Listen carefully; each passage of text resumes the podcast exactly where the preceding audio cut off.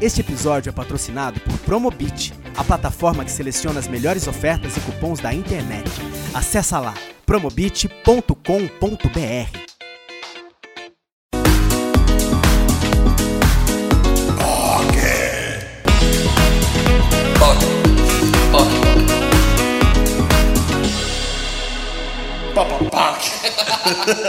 Olá, poquezinhas, poquzonas, poquezeiras, poquzudas, E poccasters. assim a gente vai. Poquinejas. Mais uma vez repetindo a, a, A entrada. porque, porque o gravador deu merda. Mas, gente, ninguém precisava saber. Vocês É. entregando as coisas. Eu gosto Ah, de ser orgânico Poquinejo. com essa audiência, entendeu? Transparência é tudo. A gente tava falando do Pocnejo na outra, na outra entrada. Um beijo pro Gab, é Gabel? Filho do Gabel, Gabel, amamos você, Que Gabel. lançou um single novo. Lançou chamado single Sugar novo. Sugar Daddy. Daddy. Eu amei a letra. Já fica como boa. dica das Pocs antecipada. Gabel, você prometeu que ia vir no POC, cadê? Mas a gente nem marcou com ele É direito, na verdade, a gente verdade. Na verdade, ele já participou do POC. É verdade. Ele É, fez uma uma pontinha. pra ele estreou. Ele fez o debut Amor do Rural. single de Amor Rural. Foi no o POC. primeiro live foi no POC. Essa, Essa é verdade, é Essa coisa a gente alcançou. Então, Poquezinhas, hoje As estamos Poquizemos aqui mais também, uma viu? semana. Representatividade, por favor. Estamos aqui mais uma semana com esse episódio do Poco de Cultura. Hoje com participação especial do Bruno. Vamos nos nosso apresentar. convidado. Eu sou o José. Eu sou o Felipe. Hilário. Eu sou o Bruno. e eu sou o Caco, gente. Aê, E esse yes. é o POC POC de de Cultura. Cultura. Olá, novos Au! seguidores. Eu ouvi um uau do Caco? Gente, uma novidade Uma aqui novidade. neste episódio. Inovando, né? Eu gosto de inovar, quebrar tabus. Sempre inovou. O Caco está feliz hoje. Temos, Mas- temos avisos. Antes de começar o programa mesmo, né? Avisos. Vou começar com uma coisa que eu pedi hoje pra gente falar, que é falar sobre o caso do Itaberli, que é aquele menino de 17 anos do interior de São Paulo que foi friamente assassinado pela mãe só porque era gay. Em 2000, no final de 2000, 29 de dezembro de 2016, e o corpo dele foi encontrado no dia 7 de janeiro de 2017.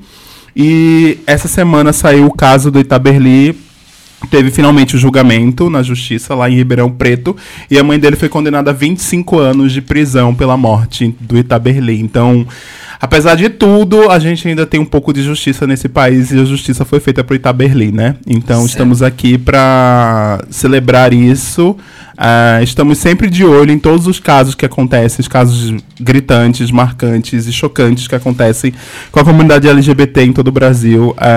para quem quiser acompanhar outros casos, também casos que vão para a justiça, etc e tal, entra no quem a, Homo- quem a homofobia matou hoje, que é um blog mantido pelo GGB, que é o grupo gay da Bahia, que eles colocam todos os casos e também a tramitação dos casos de justiça contra a comunidade LGBT.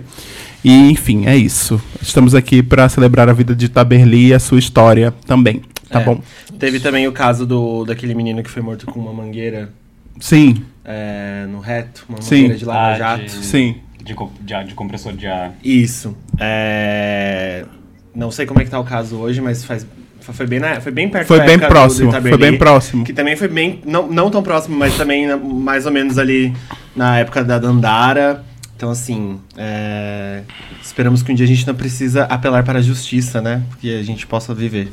Exatamente. É isso. É isso, gente. No Passamos. final de semana, no dia 7 e do dia 8, na verdade, dia 8, estaremos na CCXP. Isso, dia Sim. 8 de, do, do 12. A convite da Telecine, gravaremos lá um episódio especial pra vocês. Que vocês vão conferir depois. Então, quem quiser dar um abraço na Yes. gente, dá um Estaremos olá, lá a partir das estaremos três da tarde, né? Que a gente vai estar lá. É Antes três da de- tarde? Ah, cedo. A gente vai estar É. cedo, né? A gravação é às 3 da tarde. Ah, tá. A gente vai estar mais cedo, mas a gravação mesmo é três da tarde lá no stand do Telecine. Então Eu não pode. ah, Eu sei que não pode acompanhar, mas as pessoas sabem que a gente vai estar lá nesse horário. Então Então, tá. Talvez seja um aquário também. é, É, eu acho que será um Não aquário. temos grandes informações ainda, mas É. vamos. O famoso vem por aí, gente. É. Só, só aceita. É. CXP, olha nossos stories e procura a gente lá. Isso. Isso, estaremos Nem é, nem é pequena. Ah, não, É, é, tipo, vai ser fácil. coisa. É tipo bloquinho, né? A gente marca de se encontrar lá. Tá bom. É, tem um disclaimer. No episódio da Bielo, é, ela falou sobre. Hoje é pessoas- pa- aniversário da Bielo, É, inclusive. parabéns, Bielo. parabéns. Estamos Chegará gravando. atrasado, mas é parabéns, Bielo. Parabéns, Moze também, que é aniversário é hoje. E- Isso. Parabéns, Mose, parabéns, Bielo. Parabéns, Estamos, Du. estamos no dia 28, né? Hoje é 28? Isso, dia 28 de novembro. Então, no episódio da Bielo, ela falou sobre hermafroditas. O Caio Graco, que é uma POC muito estudada, ela foi pesquisar algumas coisas E ela disse o seguinte: Bom dia, Pox, tudo bom? Sou Little Poker de carteirinha daqueles chatos que obrigam o namorado e os amigos todos a ouvir pelo menos um episódio. O podcast tem Tá sido errado. o podcast tem sido uma companhia querida num período bastante solitário desde que invernei em casa tentando escrever minha tese. A fala de Bielo sobre a terminologia adequada para se referir a uma pessoa intersex me deixou com curiosidade e eu voltei para os livros. Acontece que a definição Ai, que chique, biológica Eu voltei pros livros. Acontece que a definição biológica de hermafrodita é um organismo que possui ambos aparelhos reprodutores, feminino e masculino, funcionais. Minhocas são hermafroditas, lesmas são hermafroditas, seres humanos não podem ser hermafroditas porque não nascem com ambos os aparelhos reprodutores completos e funcionais. Ao menos não encontrei nenhum registro na literatura científica. Obrigado por lerem esse textão e pela oportunidade de aprendizado que vem em cada episódio. Muito obrigado, Caio. Nossa, muito obrigado. Obrigado a gente, né? Gente, Pelo amor de Deus. Está aí a, de- a cultura, a informação. O, a, às vezes é POC, às vezes é POC de cultura mesmo. Tem horas que a gente Hoje leva a sério. de POC de cultura. Me senti uma POC burra agora também. E, Não, tá tudo bem. e um último adendo, a gente falou sobre a lista de podcasts LGBTs que, a gente- que a gente tinha falado. O José, o José falou sobre podcasts trans. Sim. É, eu tinha falado que ia trazer podcasts lésbicos, mas na verdade eu trouxe um, porque foi o que eu lembrei, que é o Para-Choque Podcast. Que é maravilhoso, são. É uma mesa cast também, se não me engano, são cinco meninas. E é bem legal, elas estão, tipo, num número considerável já de episódios, elas têm feito um trabalho bem legal. É, eu já tinha ouvido pelo menos uns três, mas acho que vale dar uma maratonada pra quem sente falta de um conteúdo feito por meninas, falando com meninas e todo o resto. E vamos fazer esse É crossover, né? Vamos Sim. trazer mais. Sim, Vai além delas- de 95 lésbicas. microfones, mas a gente tá aí pra Tá isso. aí pra isso. Além delas, tem um podcastão também, né? Das Sim, nossas tem uma amigas. Maravilhoso. Lela Gomes e Judy Paiva. Judy Paiva e Lela Gomes são perfeitas, meu Deus do céu. também é um errado. podcast LGBT L, É, né? é. L. Inclusive, se souberem indicações de podcasts É LGBTs, verdade. podem mandar pra gente que a gente fala aqui. Sim. Inclusive, Tá estamos chegando nesse finzinho de ano. Se vocês tiverem, é, sei lá, dicas de pessoas pra gente fazer parceria que não seja, sei lá, a Pablo Vittar, porque aí a gente também já tá pensando, né? É, sim. A gente já quer também, o negócio é é ela querer.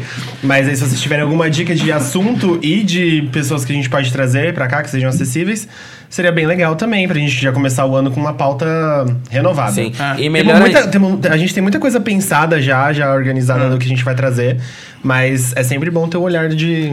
E se, você, e se você vai sugerir alguma coisa. Quantos disclaimers hoje, É, né? dá uma, olhada, dá uma olhada nos episódios anteriores, porque a gente recebe muita mensagem de gente dando dica pra gente, e na verdade a gente já fez o episódio. Sim. Né? Isso, é verdade. A gente já, por exemplo, a gente recebeu outro dia, um- eu recebi umas três, quatro mensagens no meu pessoal dizendo que a gente tinha que fazer episódio sobre saúde LGBT.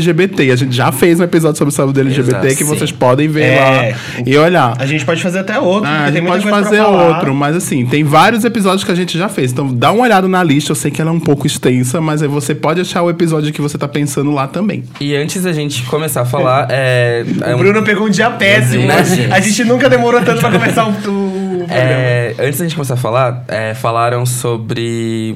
Aliás, é, falando sobre a questão de união com podcasts LGBTs, é, eu falo isso pra quem for podcaster LGBT, estiver ouvindo a gente ou tiver o costume de ouvir a gente. Vamos se unir, vamos se fortalecer, se fechar nessa bolinha maravilhosa. É, a gente tá produzindo conteúdo, a gente sabe que não é fácil. é, e eu acho que a, a gente se dando visibilidade, se ajudando e trazendo todo mundo junto, fica um pouco mais fácil. Então, quem tiver junto com a gente, cola com a gente. Fica mais gostoso. É, a gente vai, sei lá, se divulgando, fazendo o que pode fazer, se encontrando, até colaborando também. Então vamos aí. E atendendo a pedidos, a gente teve um comentário, inclusive de uma, de uma poquezinha é, oriental. É, o Bruno está aqui. Já era algo muito, muito, muito ensaiado de muito Nossa, tempo. sim. Porém, agora o Bruno está aqui. Oi, amiga. Oiê! Finalmente agora a gente pode falar com você, amiga, depois de tanto disclaimer. É, bom, vamos começar, né? Se apresenta. Bom, meu nome é Bruno Cowboy, eu tenho 27, 27 anos, recém-completados. É, eu sou descendente de japonês, eu me identifico como uma pessoa nipo-brasileira. E eu já vou começar fazendo uma pequena correçãozinha. Tipo, a gente não usa o termo, tipo, oriental. Porque o termo oriental, ele é carregado... De, de- ele vem de um conceito de orientalismo. De que tudo que não é ocidental é místico, é, é, é misterioso. Ah, fantasioso. A gente acaba usando mais o termo tipo asiático, porque é um termo que engloba não só a, o leste asiático, né, que a gente fala muito sobre o leste centrismo e o nipocentrismo, das pessoas acharem que na Ásia é, Só é, tem o são Japão e a China. Exa- exato, Japão, China e agora que a gente tá na fase K-pop, a Coreia, sendo que a gente tem ainda, tipo, a Ásia marrom, que a gente fala os países tipo, como, como o Irã, como o Kurdistão, outros países que, tipo, até mesmo a Índia, então a gente acaba usando mais o termo asiático e não oriental. Desculpa começar com correções. Ah, Imagina, já começa tá assim certíssimo. belíssimamente. Tá certíssimo. Sendo Estamos aqui pra aprender. Com Antes, antes do Bruno começar a falar, eu vou trazer uns dados aqui, que é o seguinte. Esse ano, a ILGA, que é a Associação Internacional de Lésbicas, Gays, Bissexuais, Trans e Intersexuais, ela, ela atualizou o dado de países onde é proibido ser homossexual. Então, dos 193 países que são membros da ONU, 68 têm leis explícitas contra a prática homossexual, e desses países, 22 são asiáticos, perdendo apenas para a África, que são 33 países. Yay. Puxado pra gente, né, Achei amiga? ótimo, adorei. Nossas heranças aí ó, tão belíssimas. Amei, que a gente tá ainda no mesmo lado da mesa. É. 56 Unidas. países. Amigo, Unidas mas pelo ódio. É. Conta aí pra gente, como que é essa questão? É, é muito cultural na sua família? Cara, eu, eu tenho uma experiência que ela é. Muitas pessoas vão se relacionar, outras nem tanto, mas eu, eu cresci fora de colônia. Aham. Então, ah, eu, sou, eu sou mestiço. É, por parte de pai, meus avós vieram do Japão. Mas meu pai nasceu aqui no Brasil, eu nasci no Brasil, meus tios e minhas tias também. Por parte de mãe, é uma grandíssima mistura que ninguém sabe Sim. exatamente de onde veio. Mas eu cresci fora de colônia, então eu não cresci, tipo, eu não sei falar japonês, eu não cresci. Eu nunca fui no Nipo, que é um, um clube que tem aqui, aqui em São Paulo, que a galera joga beisebol e etc e tal. Então eu não tive, eu não tive essa experiência cultural crescendo. Na minha família não foi tão forte assim. Existe toda uma explicação do porquê. Eu acho que isso é muito comum, principalmente em famílias de, de, de imigrantes, pelo menos na minha família, era um pouco dessa questão de, tipo, os meus avós não fizeram tanta questão de ensinar japonês pros meus tios e pro, pras minhas tias e, consequentemente, pro meu pai, porque era a questão do, tipo assim, ah, a gente veio pro Brasil e vocês nasceram no Brasil, vocês são brasileiros, então, para vocês conseguirem se adequar, vocês conseguirem ser, entre aspas, assimilados no Brasil, né, vocês fazerem parte realmente da população, vocês vão aprender português e não japonês. E aí tem toda uma questão histórica de existe um, um Durante o período da Segunda Guerra, é, o Japão fazia parte do- dos países do eixo, né, junto com a Alemanha e com a Itália, e o Brasil entrou com, com os aliados. Então, dentro do, do território brasileiro, rolou meio que uma. Não não chega a ser uma desculpa, mas o- existia um grupo de, de japoneses que acreditava que o Japão não tinha perdido a guerra, e tinha um grupo que acreditava que o Japão tinha perdido a guerra, isso criou um certo conflito interno entre eles, rolou uns assassinatos, virou até um livro. Isso é bem Corações Sujos. Corações Sujos. Que é um filme também, que é, um maravilhoso. livro Que, que Fernando virou, Moraes. É muito bom. Que virou um filme. É muito bom. Então O livro e o rola, filme são rola um pouco dessa questão também de ter esse distanciamento, de, de não ser visto 100% como japonês ou 100% como asiático, Sim. que trazia uma carga negativa. Até no final do século XIX para o começo do século XX, a gente teve dentro do Brasil várias políticas. A gente tinha um departamento, um órgão eugenista que estava discutindo a questão da formação identitária do Brasil. E eles queriam trazer mais pessoas brancas, então italianos, os alemães, etc e tal. E mas existia um acordo bilateral entre o Brasil e o Japão para trazer a- os japoneses para o Brasil, que era uma, uma, uma mão de obra barata e boa. E, e tinha também a questão que era tipo, mais preconceituosa e mais racista ainda, que era do tipo assim, ah, os, os japoneses não são negros, então já, já era meio que uma melhora, mas ainda assim não era O se branco fosse o que eles branco, queriam. sabe? A gente era meio que um esse Um meio termo, assim, né? é, e- então eu tive eu não tive muitas experiências esse contato tão forte cultural pelo menos crescendo tinha mais com a questão da a minha avó principalmente a minha avó e meu avô que eram mais sei lá eles eram japoneses, É, mas pra mim foi bem tranquilo, assim, eu não- ah, eu acho que, ainda mais meu pai era tenente-coronel da aeronáutica, e aí quando as pessoas descobriam que meu pai era japonês, é descendente de japoneses, e militar, a galera achava que meu pai era, tipo assim, Ou, durão, que se eu chegasse em casa com 9,5, que não era um 10, que eu apanhava, que eu não pude sair de casa, né, né, mas a minha experiência foi bem tranquila, na É, verdade. Porque tem muito isso com família, É, né? Eu perguntei isso porque eu conheço algumas pessoas que são descendentes japoneses e, tipo, o avô, a avó, eles não falam nem português. É, minha, não, minha avó falava muito pouco português, É. é, mas eu achava bonitinho. Quando eu ligava pra ela, falava de parou. Eu achava muito bonitinho. Chamava ela de Batian? Eu chamava, chamava. Ah. Tipo, eu não chamo, tipo, não chamava meu pai de, de Otossa e nem outras, mas Batian e de Chan sempre foi. É, Era, era É afetivo. Mas eu acho que, tipo, eu descobri que o nome da minha avó não era. Porque eu achava que o nome dela Que era Batian. quando, eu- quando eu era, tipo assim, adolescente já, do tipo. Porque eu achava que era Batian. Tipo, ah, eu não, sabe, não, falo, não falo japonês, aí tipo, ah, Batian, Batian, Batian. Aí eu lembro que eu escutei alguma outra pessoa chamando a, a, a avó, o avô de Batian e de Tchan. Eu falei, ah, sua avó também chama Batian? aí a pessoa meio que me olhou, assim, tipo, "Quê?" Não, caralho. Você, você falava, vamos na avó Batian. É, eu falava, ah, eu vou lá na Bar, vou lá na Batian. Eu achava, eu achava que era um nome comum, não sei. Eu chamava meu pai de Zezé quando eu era criança. Não sei porquê, meu pai é Osvaldo, se chama Osvaldo, não tem nada com É. José. Talvez eu estivesse prevendo. Olha aí. Olha só. Daddy issues. É,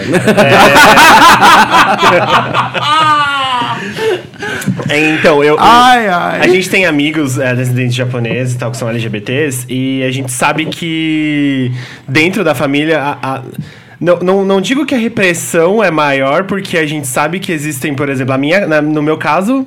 Foi horrível. Co- Na maioria das pessoas, do- dos homens gays que eu conheço, também não foi tranquilo, fácil é, ser. Mas existe muito uma.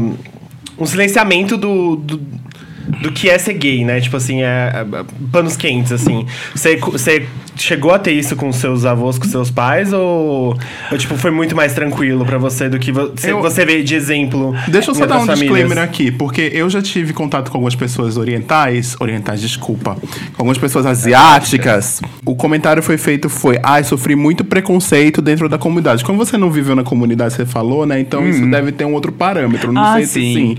Mas eles falaram, ah, sofri muito, sofro muito preconceito na, na comunidade. Ai, a comunidade, as pessoas ainda não sabem, etc e tal. Então tem muito isso, né?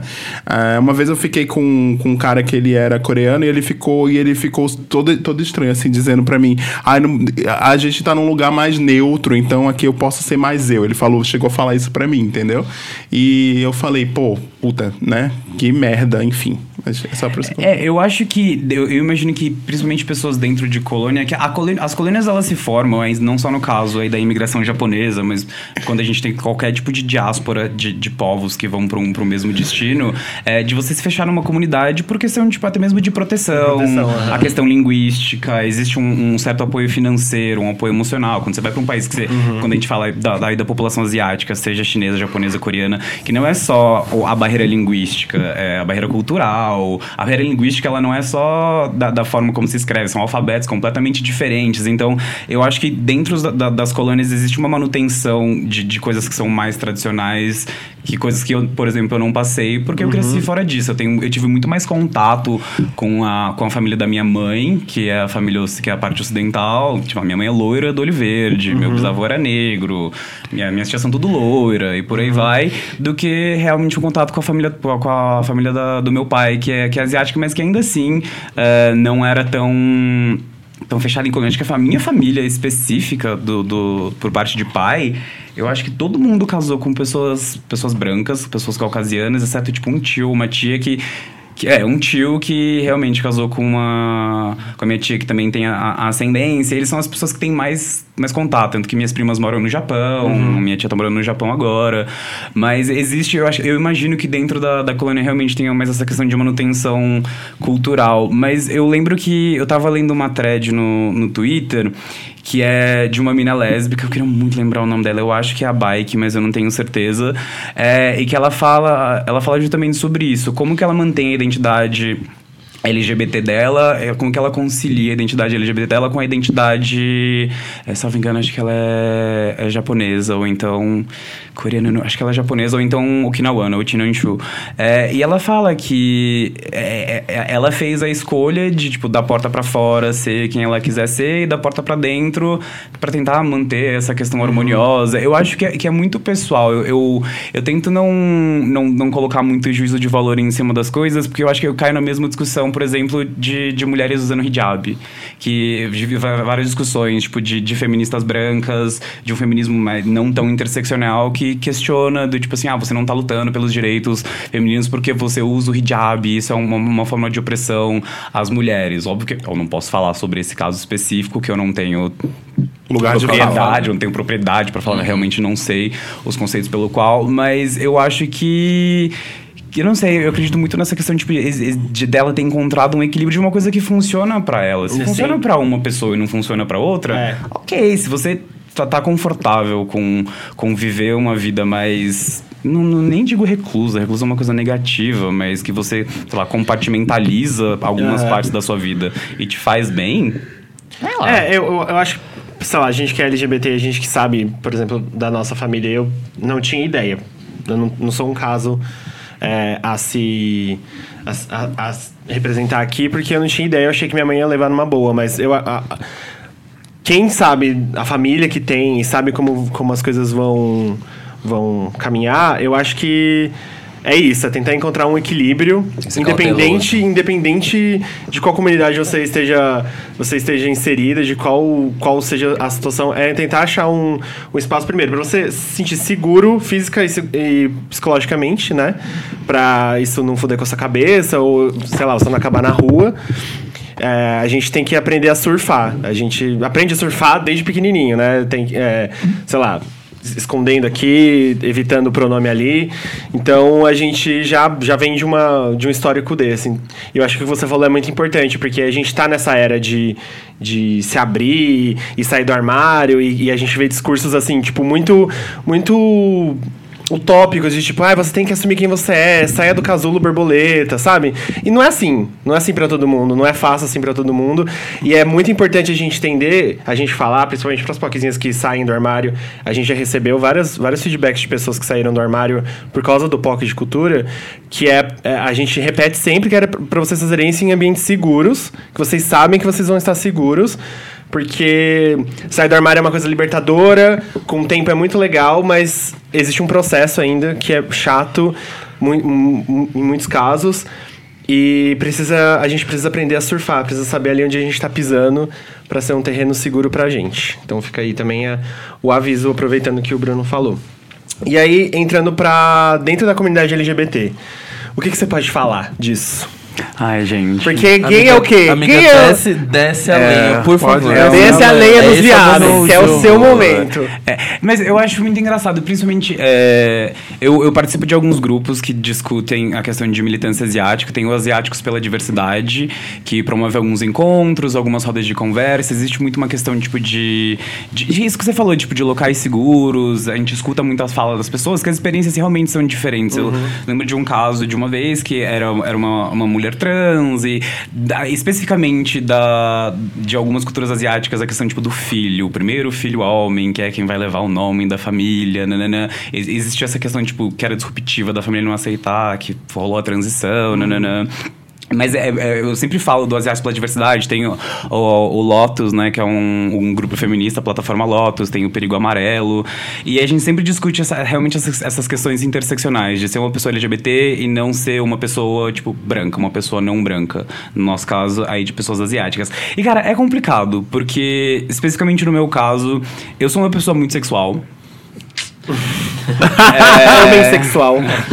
Eu sou, eu sou uma pessoa muito sexual e, é, historicamente, é, quando, quando, até que eu comentei antes das, das políticas eugenistas que a gente teve, dentro do Brasil, durante a Segunda Guerra Mundial, a gente teve muita propaganda política contra a, a imigração japonesa. Então, a gente tinha, era, era, veiculado em jornais, tinha algumas coisas que eram embasadas por, por, por órgãos governamentais, etc e tal, falando sobre o, o homem japonês especificamente. Para a mulher japonesa, tinha a questão, tipo, da, da objetificação e dessa coisa do orientalismo. De- é, eu imagino que é de onde surgiu aquele boato de que a vagina da mulher asiática japonesa é horizontal ao invés de vertical, Vertical, que ela é sim. de lado. E aí começam as- questões, tipo, tipo de, de piada de pinto pequeno, chamavam os japoneses de bode por conta de bigode. E isso é uma coisa aí que ela vai sendo construída no, dentro do imaginário. Que aí a gente também tem a questão, tipo, de produtos culturais. Hoje em dia, se, sei lá, se alguém falasse, fosse, te dou 50 50 mil reais você me falar o nome de cinco pessoas asiáticas que foram protagonistas de alguma novela, independente da emissora, independente do período, eu não consigo. Eu consigo pensar. A gente tem a grandíssima. Giovanna Antonelli? Para, eu ia falar. a grandíssima. Ai, gente, que vergonha essa Nossa, o que a grandíssima, a grandíssima, A nossa repre- Scarlett Johansson. a grandíssima Scarlett representante Johansson. da comunidade nipo-brasileira, Giovanna Antonelli. Não só, ela não só fez aquela, aquela, aquela novela Sol Nascente, eu acho que chamava. Um, É, um nome, é Sol o nome, Nascente. um nome Nascente. Péssimo. E que não só era ela, tinha o outro cara que era o- também um dos principais, que era Branco. tipo, branco, branco, ele era branco. É, ela fez uma, uma, uma coleção do- de uma marca de, Ah, de bijus lá, que era chamava tipo Tóquio. Nossa. E aí era, tipo, era muito estereotipada. Era do tipo assim, ela tipo com uns kimonos e aí aquelas Deus. lanternas japonesas atrás. Era péssimo. Eu amo Era que a Giovanna. Antonella ela já fez asiática, ela já, fe, ela já fez é, muçulmana no clone, né? Ela foi A Jade. e ela já foi baiana também no, no- na novela mais recente daí que teve a polêmica da, que nenhum tipo, nem, nenhum dos, Esqueci o nome dessa dos novela. protagonistas eles eram Todo é, mundo era caiu no esquecimento. é. Nenhum dos, dos protagonistas eram nordestinos, eram e todos Globo- brancos. E a Globo justificou dizendo que a escalação artística não passava pelo critério da raça. Eu digo, ô gata. É, não é assim, Eu né? não sei por que vocês continuam perdendo em Salvador. Por que será? Eu, eu- eu né? lembro que quando teve a. rolou uma polêmica é, da, da escolha da Giovanna Antonelli, do, do- na verdade, do casting da, da novela como um todo. Eu acho que. Não sei se foi o diretor ou um posicionamento da Globo falou, tipo assim, ai, a gente não encontrou é, atores e atrizes asiáticos. Eu falei, "Ô, E gata, tinham vários. E foi- eu, eu lembro, eu lembro Vários. de uma thread no Twitter mostrando vários e vários É que poderiam vários. fazer. Mas e é isso, né? A gente não tem essa questão de representatividade e isso acaba impactando da- outras áreas da nossa vida. A, a questão afetiva sexual é uma delas, porque a partir do momento em que você que não existe uma exposição de, de pessoas asiáticas na mídia e, e a, nossa, a nossa questão tipo de gosto, as nossas preferências, elas são formadas pelo aquilo que a gente consome, a gente acaba meio caindo meio que num limbo. Existe a questão do, da, de como se o tipo, homem asiático não fosse, fosse tipo uma, assexual, por natureza sexual, como se a gente não tivesse libido, como se a gente não, não transasse, não gostasse de transar. Engraçado que nessa hegemonia europeia que a gente vive, o homem branco é o único que tá no meio termo, que é o equilibrado, né? Porque o homem negro é, É hipersexualizado. o tempo todo. Sim. E o, o homem asiático Foi, foi não existe um- sexo. Foi até um rolê que a gente conversou, né, amiga? É, a gente a escreveu, gente um, escreveu texto um texto a duas mãos. falando sobre nossos pintos. É, porque, tipo, era, ia ser um, um lance meio do, tipo... a eu venho de um contexto extremamente hipersexualizado, de performance, de tamanho e tudo mais. E aí a gente parou pra fazer o, o espelho, do, tipo... O Bru é exatamente o oposto do meu espelho. E nisso era o curioso, sabe? Do, tipo, tá... eu- Né? Como a gente se entende no meio dessa situação toda, onde a gente é, é um, um, um fruto bizarro É. de observação das pessoas, de tipo, do lado exótico da coisa, porque é, é- muita gente vai pra, pra que nem, sei lá, também já ouvi, e agora que né, eu faço parte dessa representatividade, de ruivos querendo saber sobre. eu tava esperando pra ver onde essa conversa ia dar. Marina Barbosa! É, falaram muito sobre, tipo, ah, se, se pentelho combina com, com a cor do cabelo e tal. E tem muito ainda esse estigma de, tipo, voltar da japoneses, se japoneses têm pinto pequeno ou não. E falando sobre pessoas pretas, se todas as pessoas pretas têm, tipo, homens pretos têm pau grande também. Mas é, é que eu acho que essa discussão, ela. Até quando a gente conversou sobre isso, o que ficou muito claro pra mim é que tudo pra gente nesse universo, principalmente no Brasil, ele é pautado pra pessoas brancas. Então o- a gente mede as outras coisas como, tendo como referencial pessoas brancas. E isso, tipo, é extremamente danoso, porque a gente parte de, de- desse, de- de- dessa comparação em que, tipo assim, ah, o, o pinto do caco. Eu não vou falar porque eu não sei, mas eu- como se o pinto das pessoas negras fosse, tipo, super grande em comparação a de pessoas brancas e o pinto de pessoas asiáticas, japoneses, é, é- é pequeno em comparação a de pessoas brancas. Fora que também rola muito o lance do falocentrismo total, Ai, né? sim, cara, Gente do céu, muito. mas que obsessão por o pau, né? Pelo pau, assim. Não, é, eu acho, é, eu acho engraçado que- Freud explica. que as pessoas se sentem muito confortáveis em, em diversas situações em, em- em começar uma conversa comigo, seja por. Em aplicativo é, é mais comum. É, as pessoas começarem conversas do tipo, KK, assim, tem uma coletânea, que é tipo, kkk, é verdade o que dizem sobre japoneses? gente. Aí eu fico tipo, não, eu não vou nem responder. Mas eu já Eu também já recebi. Mas eu já fui abordado. porque eu se já você fui, responde, você dá, você dá trela eu pra já, um fui, babaca. eu, eu já fui abordado e, tipo, não na rua, ninguém, tipo, andando na rua, ninguém tá, ô, qual é o tamanho do seu pau? Não, mas, tipo, eu lembro uma vez que eu tava em alguma festa e eu tava, tava na parte de fora, no fumódromo, eu tava, sei lá, não num lugar onde tem música, conversando com uns amigos meus e uma pessoa do nada chegou e falou assim, tipo, ah, é verdade que dizem sobre, sobre japonês? Aí eu fiquei olhando e falei, não sei, você quer ver? Tipo, se a, se a pessoa me aborda, se a pessoa vai me abordar assim, eu tô partindo do pressuposto que ela quer ver. Se ela quer ver, eu vou mostrar. Mas. E, e rola isso, né? De tipo. ah, Agora não, não mais, porque eu acho que ah, rolou um, um pouco de bom senso aí nas pessoas, mas antes tinha muito, ah, não curto asiáticos, não curto negros, não curto afeminados. Tinha uma época que. Quando Tava era muito mais, comum Quando, quando, até quando eu era mais novo, que tipo, eu era gordo, extremamente afeminado e asiático. Eu sou, eu sou tipo assim, a, a tríplice de tudo que as pessoas não queriam em aplicativos. Literalmente o Fat Femination, daquela música da Kimchi. Quando sai, eu fiquei tipo, meu Deus, sou eu.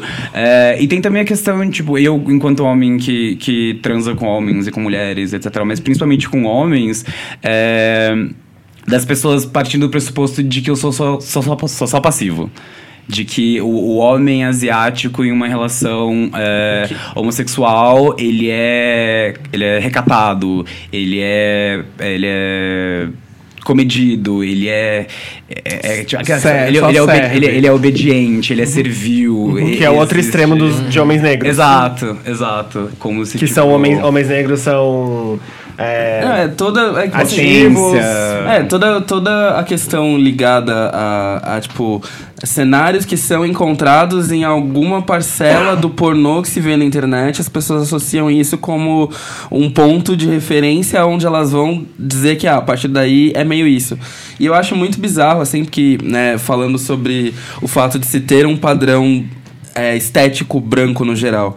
Se dentro da comunidade, se dentro tipo do, da sociedade que a gente vive, o padrão já é muito, muito, muito reforçado, quando a gente cai para a comunidade LGBT, principalmente na comunidade gay, essa questão de tipo de do padrão euro- eurocêntrico ser o principal padrão, já é o primeiro ponto que as pessoas já associam. Por exemplo, é, a questão do cu rosa.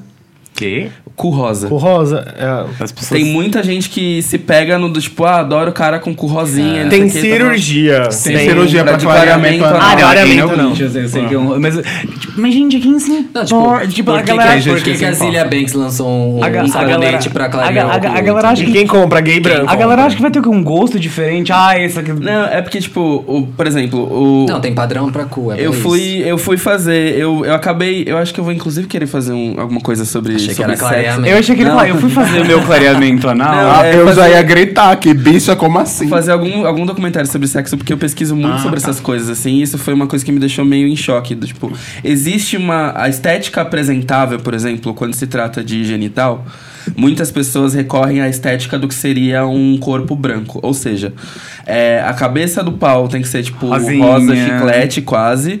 Então, é, muitos caras optam por pênis que.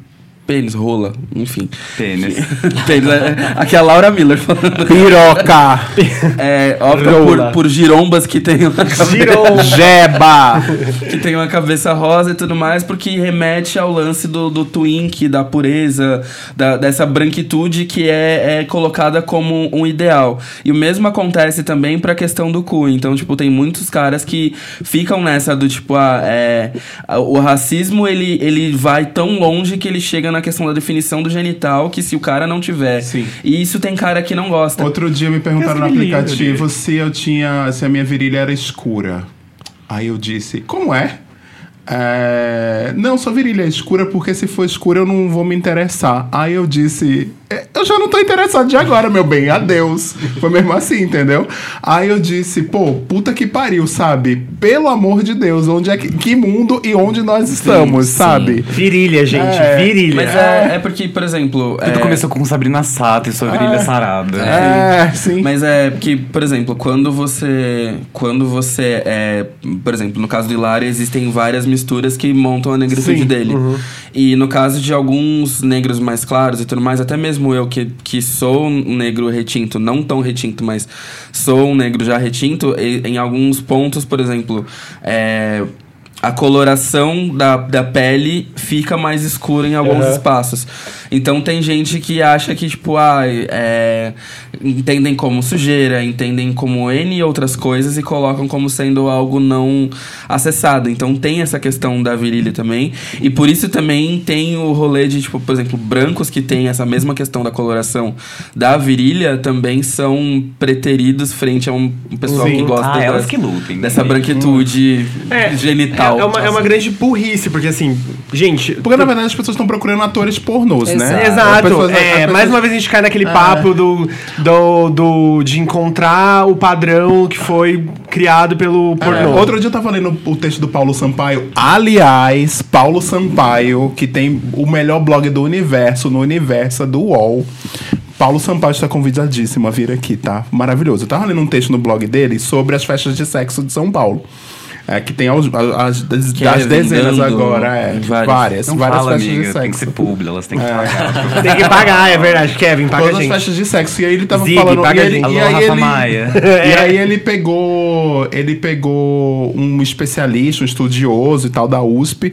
E ele tava falando assim: o grande problema para O grande problema não, o grande lance de ter surgido essas festas aos montes agora é porque a gente tá tão. é, tão condicionado por causa da indústria pornô, com os sites aos montes, mostrando um sexo ali convencional nos sites, no Xvideos e todos os mais vídeos que existem por aí, e que as pessoas acham, acham sem graça. Então, ter, ter um sexo convencional ou viver um sexo convencional. Aí estão surgindo as festas onde as pessoas estão indo além do que os vídeos mostram. E aí, por isso que as pessoas vão, e por isso é um grande sucesso. Isso é um comportamento social que foi construído por causa dos vídeos, da, da abundância da- do pornô, que nunca se teve na história das- da, da humanidade. É, e É, aí. a gente vive numa era. É, assim, exatamente. Bombardeado. E, aí, e quando a gente Bom, pra existir OnlyFans, né? É, Exatamente. OnlyFans, tá? é. OnlyFans. Você nunca Ah, ouviu falar? já, já. Pera, não sei. É um é, site. é o- tipo, é um site onde você, por exemplo, onde basicamente é você pode virar o seu próprio ator pornô. Então Ai, não. você. E as pessoas você- pagam. as É o Uber pagam- do, do pornô. Entendi. É, as pessoas pagam pra consumir o seu conteúdo pornô, aos seus vídeos, até acessar seus suas vídeos, suas fotos. e Você, mais. pe- você posta um, Um teaser. um teaserzinho no Twitter, no Instagram, em algum Vídeos. lugar. E E aí as pessoas pessoa. chegam E geralmente magicamente. é 9 Entendi. dólares pra ver por Deus mês. que me livre. E aí eles cobram muito mais pra, tipo, se tiver um Quase vídeo 100 reais, gozando. menino. 9 dólares. É. Não, não, É, um vídeo economia. gozando, um vídeo gozando, eles cobram 20 dólares. Um vídeo, um vídeo deles batendo a punheta, eles cobram 10 dólares. As pessoas É, vão vídeo de penetração, Ah, e aí Eu vai. prefiro pagar Netflix, Amazon É, Prime, vai. nada contra. Mas é, ap- aproveitando que você falou de texto, aí principalmente especificamente da- das festas de sexo, o Arthur Santoro é, Da Bate-Cu, é da pra É, pra quem não sabe, uma festa aqui de São Paulo incrível. É, ele escreveu um texto já faz um tempinho sobre fazendo um recorte racial da- dessas festas de sexo de Dark Room. Sim. Eu acho que no, acho O Paulo nome- Sampaio também fala. eu acho que isso. no nome do texto é tipo. O nome do, do artigo é no Dark Room, nem todos os gatos são. Desculpa, Arthur, eu esqueci o nome. É, mas falando justamente sobre isso, tipo, ah, ah, eu. eu Vai estar no Dica das Pocs depois, gente. É, eu. Eu, imag- eu vejo, tipo, eu, eu frequentei algumas vezes, mas nunca é meu rolê. Eu ia mais pra, tipo, ah, eu, eu gosto de dançar pelado. Dançar pelado é legal. É, Tudo. mas é, a- as festas eram frequentadas majoritariamente por pessoas brancas. Sim. E. Magras, e- é, padrões. é, é, exato, era super essa questão do padrão. Eu entendo a, a questão tipo, de festa de sexo num, num contexto histórico, que elas tiveram uma certa importância aí nos anos 70, 80, onde a gente tinha que viver realmente aí no, no- escondido É, de no tudo, underground, no literalmente. underground, de tudo, não sei o que lá. E, eu, e sei lá, eu, sou, eu parto do pressuposto, quer transar? Transa, gente. Uhum. Arrasa. Vamos transar, transar é ótimo. É, mas eu lembro que eu já escutei de algumas pessoas nas festas, é, tipo, tentando dar um cunho muito social e histórico. Cara, porque a gente precisa desses espaços, não sei o que lá. Goza livre. Um- é, sabe, um bando de, das gays É, brancas. tipo resistência, né? É, Tipo, um, Ai, bando, sim. um bando de gay Ai, branca, sim. padrãozinho de Não, ai, a é gente igual- precisa, Aquela aquela a galera gente festiva. precisa desse espaço Aquele tweet do, do barbeiro. Que é um gay falando assim, ah, eu queria ir num barbeiro onde não tem mulher pelada no, no espelho, tem um monte de homem falando de putaria. E aí um gay comentou assim, é verdade, eu quero ir no, bar- ir no barbeiro pra falar de rola. Tipo, meu, o que que mudou? There's people that are dying, como diria Kim Kardashian. Ou Khloe tem o- Kardashian Kardashian. Ah, ah, ah, eu gosto muito da, daquele da, da Natasha, do America's Next Top Model, que, tipo, a mina, ela perdeu o, o tempo de chegar no, no desafio e ela começa a chorar. Aí a Natasha, que é russa, ela fala, tipo, eu só queria que você soubesse que algumas pessoas têm guerra nos países deles. Ai, eu amo. É.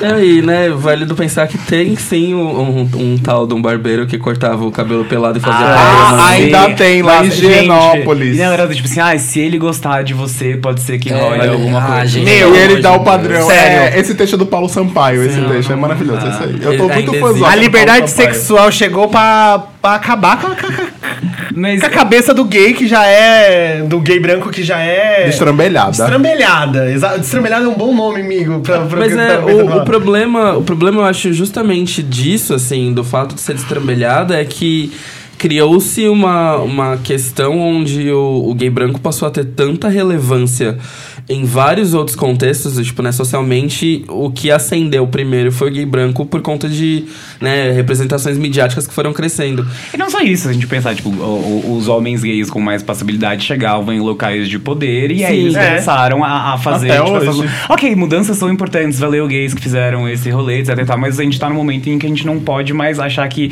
continuar esse sendo É, como que- padrão. Esse que sabe? seja o ritmo, porque uma É. coisa que tá, que quando o- aquele repórter é, é, gay da Globo, do Jornal Nacional, Ah, o Matheus. que falaram assim: nossa, é muito importante ter uma representação LGBT no jornal mais importante do país. Gente, é importante sim, mas assim, o que, que esse cara representa? Quem esse cara representa? Esse Ah, cara representa eu, eu ninguém. falei isso na Bielo, eu achei, eu achei legal ele estar lá. Não, eu Depois também, ele, ele eu recusou. achei legal. É. Eu achei legal. Não, não- eu não achei ruim. Só que eu acho que o peso que as pessoas dão, dão pras coisas e a importância são diferentes. Ah, tá, Por exemplo, claro. eu, vi, eu vi muito gay branco, eu, eu aqui, gay branco, falando, né? Aquele gif da Serena, mas Serena, você é branca. É, que a Priscila Pantini, que foi índia na novela também. Alma gêmea. Ai, eu amo. Mas Serena, você é branca. Não, o meu vô era índio. Era Era mara- foi mara- maravilhoso esse vídeo. Então, é, muito, muito gay no Twitter começou a falar assim. Vocês têm que parar de mimimi. de- homens negros reclamando, falando assim, gente, esse cara não representa muita coisa. Ele, é- ele tá lá, ele é o quê? Uma figura totalmente máscula. Com barba, hipster, magro, branco, classe média, provavelmente estudou numa- num colégio ótimo. Ele estudou com a Nil, do, É. a do. do Ele, ele, ele não representa Bom, quase- diz muita coisa. A Nilce. Ele, ele, representa, Nilce. ele representa uma parte da sociedade que, já- que, beleza, é importante, mas assim, a gente precisa de mudança acelerada, não é tipo mais um gay branco na TV, E mais signi- um é, gay sig- másculo na TV. Mudanças Ai, significativas, né? Mudanças Eu acho- eu significativas, acelerar o processo. Mas- É importante ter, Aham. é importante comemorar, mas é importante também a gente dar o verdadeiro peso das coisas. eu Ah, acho. não. Eu, Claro, sempre, eu sempre claro. fico muito. Eu, eu- eu fico muito dividido quando, eu- quando a gente começa essas discussões tipo, de recortes e de falar de representatividade. Porque eu realmente acho que é importante a gente celebrar essas pequenas vitórias que a gente tem de ter uma pessoa abertamente LGBT na mídia. É, uma semana lá. Depois teve outro, o outro âncora também era, era LGBT e ele é muito mais wow, LGBT mesmo, do que o, o anterior, mas ele já foi mais apagadinho. Mas assim, eu né? sempre fico com a preocupação de, tipo assim, eu, eu me sinto 100% confortável, sei lá, se eu tô numa mesa de bar com os meus amigos, com as minhas amigas e levar esses, esses questionamentos e realmente, tipo, descer além, falar, mano, essas brancas, não sei o que lá, lá, lá. Mas toda vez que é um, é, é um, é um produto midiático, é uma coisa que vai ser vista e ouvida por outras pessoas, a minha, eu sempre tenho uma grande preocupação de, tipo assim, se isso não dá pano pra manga, pra, tipo, pra galera hétero escrota, e do tipo assim, ah lá, tá vendo? Nem as gays gostam das gays, porque ela coloca a gay na É. TV, Ele sabe? também Ela gosta não sabe a gente tem que Ah. saber escolher os nossos inimigos. Eu já falei isso aqui esse ano um O milhão meu, de vezes. ó, é aquele meme do Lula, que é assim, eu falando mal do PT o ano inteiro, alguém fala mal do PT Aí durante a eleição, vem com a bandeira. É isso. É saber com quem conversar. Com as pessoas que eu tava discutindo no Twitter, tava, eu tava, teve uma- um dia aí que eu tava bem barraqueira. Eu, eu tava lendo uma treta sua esse Sim. dia, As pessoas que eu inclusive. Tava discutindo no Twitter eram pessoas que estavam é, cha- é, fazendo chacota com gente negra, falando que assim. Cara, ele é só mais um branco, que assim, a tiazinha que não lê, o, que não lê é, o ego e não sabe que o cara é gay, não vai perceber. Nem vai saber da história do cara se não passar. Mas, ah, Não, o, o que eu tô falando é que assim. Pessoas Eu que seu estavam, ponto. Pessoas, pessoas que estavam clamando por falar assim, gente, vocês estão exaltando mais uma pessoa branca e nanana. Aí vinha lá o branco lá assim, ah, porque pra vocês tudo é isso, não sei, é mimimi. Ah, você Sim. tem pressa. Lógico que tem pressa! Genocídio negro tá aí, caralho. Gente que não é representado. Milita? Não é? Não, mas arrasou. precisa ter ir no gente. Arrasou! É isso aí. A carteirinha de negra tá aqui, Rafa. House! É, Já tá. Tá tá- Não, mas é porque eu fico. eu- mas só que, aí, pro por exemplo, se é um hétero falando assim, ah lá, um viado, falar, ah, cala a boca, vai se tomar no cu. Gays morrem todos os dias. Eu começo. Tem que saber escolher for- a batalha, se for- entendeu? é, se fosse um Se é hétero um, falando se é mal um dele- viadinho sem noção que tá aí no Twitter. Eu vi um é, hétero falando mal dele, aí eu fui lá e militei em cima do hétero. Não! Mas se é um viadinho sem noção, achando desculpa pra ser racista, pra ser misógino, pra ser blá blá blá, tem que comer o cu mesmo. Não, é e não no bom sentido. A gente tem que reconhecer que ele tá lá, é legal ele tá lá, e, mas reconhecer todos os privilégios que ele tem É. e por que que ele chegou lá, que foram por causa dos Sim, foi por causa de privilégio, por causa- porque ele teve acesso à, à universidade, blá blá blá, acessos, acessos, acessos. É isso. Tá bom. Enfim, foi pra outro. Reconhecemos. E aproveitando pra falar sobre Voltando isso. para a Ásia. É, voltando pra falar um pouco sobre isso, falar sobre representatividade, é quem foram as pessoas e se houveram pessoas que serviram como papel de representatividade pra você dentro do Cara, meio midiático. Fazendo, fazendo esse recorte, é, tipo, pensando muito, assim, tipo, dentro de um contexto brasileiro, de pessoas que, que foram aparecer em novelas, filmes, etc e tal, eu consigo pensar, sei lá, três pessoas. Que é a Sabrina Sato, Sim. a Dani Suzuki... Não, duas pessoas. A Sabrina Sato e a Dani Suzuki. Eu tenho com certeza que, tenho certeza que existem, tipo, Tem a outras Giovanna pessoas. Tominaga também. Ah, é Tominaga? Tominaga? Tominaga. É, Tominaga. Tominaga. É... Que não são LGBTs. Que, que não são LGBTs, pessoal. E que não são homens, é né? Que, é, que também não homens. Porque é isso, existe É. a, a- questão, tipo, da, da fetichização. Sim. Tipo, de que a mulher asiática, ela, ela é subserviente, ela É, o é- papel da é Miyuki, né, da Dani Suzuki era É, totalmente e se a gente, e se a gente for pensar, do, tipo assim, em, em questões de papéis que, que foram disponibilizados para pessoas asiáticas no Brasil, todos eles é, é- é typecasting. Todos eles fo- inter- interpretaram, tipo assim, é, ou imigrantes, ou, é, ou, ou papéis muito estereotipados real, do tipo assim, pastelaria, tinturaria. A a Miyuki, que era uma estudante de, de intercâmbio. Sendo que, por exemplo, o, o Brasil é o país que tem a segunda, a, a maior colônia de japoneses fora do, do Japão, que tem o maior número de, de, de descendentes japoneses fora do Japão. E não só isso, né? Do, até do que a gente falou antes, a, é, existe a questão do leste-centrismo, do nipocentrismo, que as pessoas acham que a Ásia se resume a China, Coreia e, e Japão. Sendo que, que as pessoas olham qualquer fenótipo que se assemelhe ao meu. Bom, o pessoal do podcast não tá vendo, mas eu sou, tipo, muito bonitinha. Tipo, olhinho puxado, etc. É, as pessoas associam qualquer fenótipo similar ao meu, ou parecido com o meu, a esses três países. E não lembram, tipo, Vietnã, é, Coreia do Norte, Tailândia, Laos, aí, tipo, Índia. Milhares, Teve- não, milhares de outros países não, mas tipo, muitos outros países que também estão dentro da Ásia. Sim. Então, do, tipo, existe zero representatividade. Que eu lembro que do tipo de, de principalidade, que é muito interseccional pra mim, que é asiático e LGBT, é o Jorge Takei. Sim. Que fazia o Aham. Sulu, né? Sim. Fazia o Sulu em Star Trek. é, Star Trek. Eu acho que é. Mas e, meio que não, não tinha. Mas, e também, eu, eu, na verdade, demorei muito pra, pra entender, me entender enquanto é, é, nipo brasileiro, porque eu lembro que eu passei por uma fase quando eu era adolescente que, que eu fui pra um extremo. Eu fui tipo, meu Deus, eu nunca tive contato com nenhuma das minhas vezes, eu preciso ser, tipo, mais japonês possível. Porque era isso, né? Eu era, tipo, branco demais pra ser amarelo, amarelo demais pra ser branco e bicha demais pra ser qualquer coisa. Então, tipo, eu meio que fui pra um extremo. Eu fui pro... onde eu achava que ia rolar uma aceitação um pouco maior, que foi o universo anime, mangá, otaku, as, as- os, tipo, os anime friends da vida. Eu participava de todos.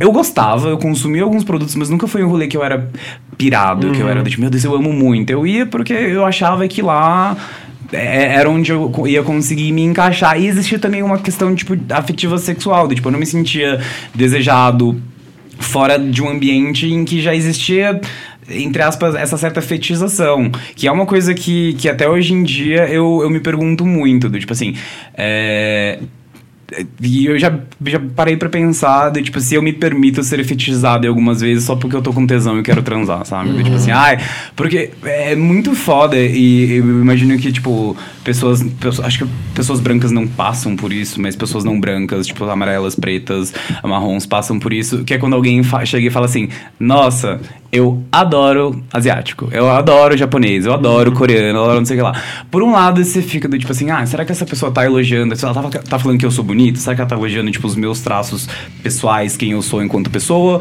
Ou será que é, tipo, uma total generalização? Se fosse qualquer outra pessoa aqui, que fosse descendente, que tivesse ascendência, ela ia falar exatamente a mesma coisa. Eu sempre me pego pensando, será que, tipo, qu- quão ruim é eu, eu, eu me feti... Será que é menos pior, na verdade, eu me deixar ser fetichizado porque eu tenho noção de que a pessoa tá fazendo isso? Ou será que é ruim, tipo, de qualquer, de qualquer jeito? Eu lembro até mesmo algumas pessoas com quem eu me relacionei recentemente, vira uma chavinha, toca um sininho. Eu lembro que eu fui na casa de um boy uma vez, que a gente tava saindo há um tempo, e tinha um livro, tipo, Aprendendo Japonês em Cinco Passos. Aí você já fica meio. ah, ai, meu O Deus. filme Corra, a versão asiática. É, é, é isso. Daí tinha isso. Aí, um outro menino que eu saí, que, tipo, num segundo encontro, ele falou: Ah, porque quando meu ex foi morar no Japão, aí eu já fiquei, porra, véi, será? Aí, tipo, é, são, são pequenas coisas que você vai pegando. São que você- fetiches, É, né? que você, começa a pensar, meu, será que essa pessoa tá comigo porque ela me acha interessante, porque ela me acha Ou bonita, só- ou porque ela gosta do meu um fetiche, fenótipo? é. Ou será que eu sou Mas, algum amiga, tipo de fetiche? É, isso, por exemplo, isso vindo do, do parâmetro negro agora, isso já me aconteceu várias vezes. É, e era um mencionado do tipo, gosto muito da sua cor. Ou gosto muito de homens como você. Aí você fica meio tipo. Hum, O que, que é isso um quer dizer, né? eu? O que, que isso quer dizer? E assim, das vezes que veio, veio muito do tipo, a questão da, da pele, do tipo, não, porque. E aí começa meio. Não sei. É muito esquisito, assim. Que começa um discurso de valorização da beleza Não, do homem não é negro, natural, né? Que não é, É, natural. é, e aí não você é. vê que a pessoa tá, tipo, ela tá tentando achar meios pra comprovar o fato de que ela se sente muito à vontade com, mas a versão que ela. A, tipo, a visão que ela tem é uma visão extremamente estereotipada e tão sexual que ela tem essa coisa do, tipo, da pira de achar que todo cara vai ser assim. E assim, isso, por exemplo, isso determinou muito o meu comportamento dentro de situações desse tipo. Por quê? É, até, tipo, eu tô no terceiro relacionamento afrocentrado. É, do terceiro relacionamento afrocentrado, eu já tava no lance de começar a excluir afetivamente homens brancos. E eu errado. comecei a eu comecei a reorganizar isso de entender que, por exemplo, é, as os momentos onde eu vou ficar é, afetivamente, sexualmente com um homem branco vai ser muito bem estabelecido justamente para não cair nesse espaço, porque toda vez que acontecia esse tipo de coisa, a maneira como era vista era sempre a visão de um homem branco. É, eu, Eu acho que tem que deixar bem claro que as pessoas não precisam fazer esse tipo de comentário pra agradar, né? Tipo, Sim. gente, se você tá saindo com uma pessoa, sei lá, você é branco, você tá saindo com um negro, um asiático, qualquer, qualquer ruivo, um, um gordo, albino. um gordo, qualquer. Você não precisa explanar pra pessoa, ah, eu gosto muito de você, e explanar alguma característica, sabe? Porque você tá estereotipando a pessoa. Isso é péssimo. Ah, eu me sinto E usado. E tem uma galera, Sabe? assim, tipo, tem uma galera mesmo que começa. Você começa a olhar as pessoas. É bem filme corra, assim, sabe? Da pessoa desenvolver um padrão que, tipo, ela só fica com caras que são desse jeito. Teve um, teve um moleque que eu conheci que, tipo, ele, ele veio falar sobre isso e aí ele começou falando e eu só fiquei, tipo, carry on, sabe? Vai aí. Continua falando.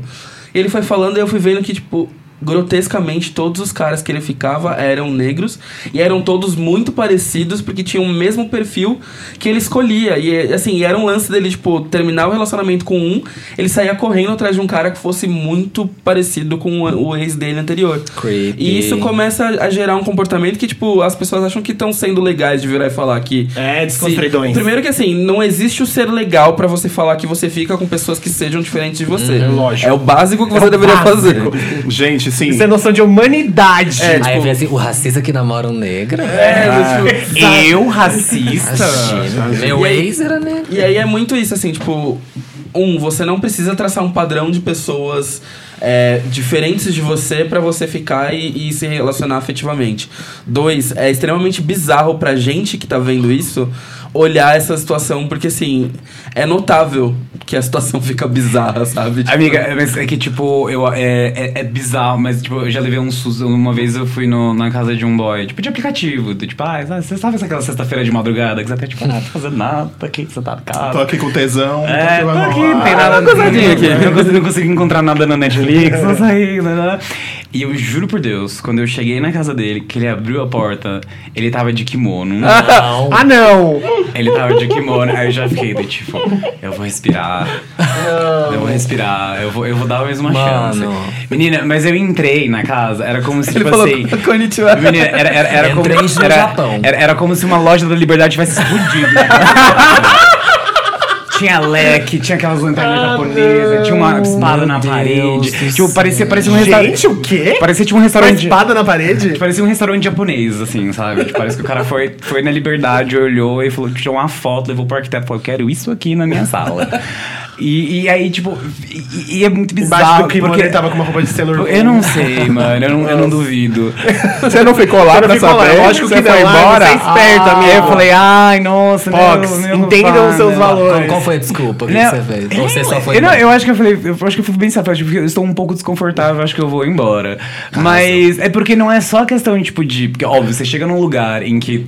Tudo tá, tá nessa ambientação, sei lá. Tipo, não é um negocinho, fiquei- um detalhe. Eu fiquei- depois que eu fui embora, eu fiquei imaginando, será, cara, será que eu ia chegar lá, ele pedir pra eu passar maquiagem de gueixa, ele ia colocar aquelas perucas. quase um bibelô, você ia virar, é. né? Mas é que ainda assim, existe a questão, tipo, cultural. Como eu falei, eu cresci fora de colônia, então eu manjo zero. Eu não falo japonês. eu eu- agora que eu tô realmente estudando algumas coisas, eu tô estudando. Ike, gente, eu sou muito senhora, eu tô estudando Ikebana, que é o arranjo de De flores, flores. japoneses. É, mas eu, eu manjo, não manjo nada. Eu realmente não manjo nada. Tem várias outras pessoas, inclusive pessoas brancas, que sabem mais do que eu. Só que esse cara, eh, não sei, eu acho que ele achou que eu era meio que um dicionário de cama.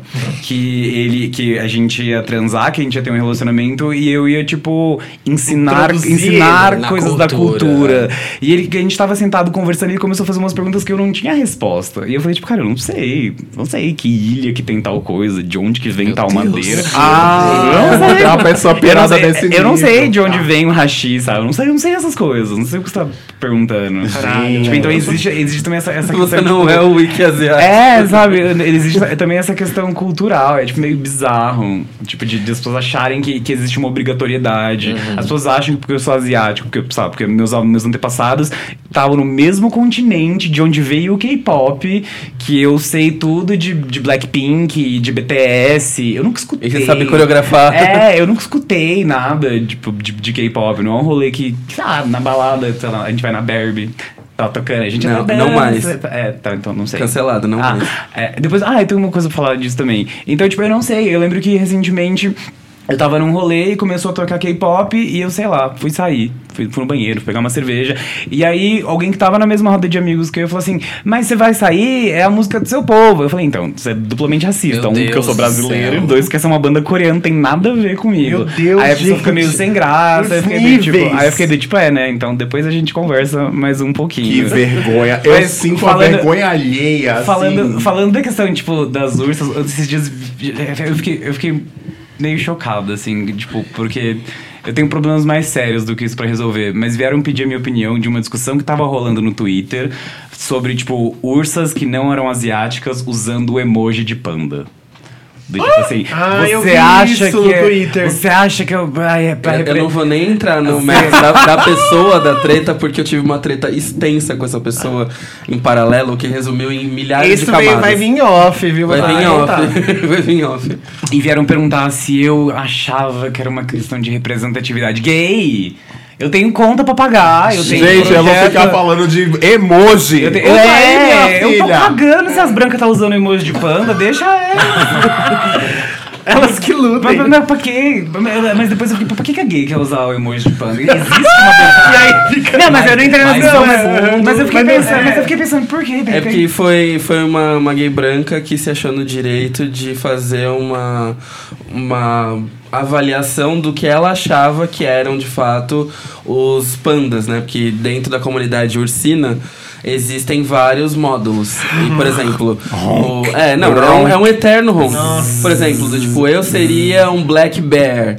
Aí tem, tipo, os japoneses que seriam os pandas e os ursos normais seriam os brancos. Por que, que as pessoas dificultam Né? tanto? Pois é. Eu tô aqui escondendo a minha E aí- cabeça, porque e eu não aí aguento. essa, essa pessoa se, se achou no direito de categorizar sobre os parâmetros dela, tirando, tipo, apagando toda a comunidade asiática, falando um monte de bosta.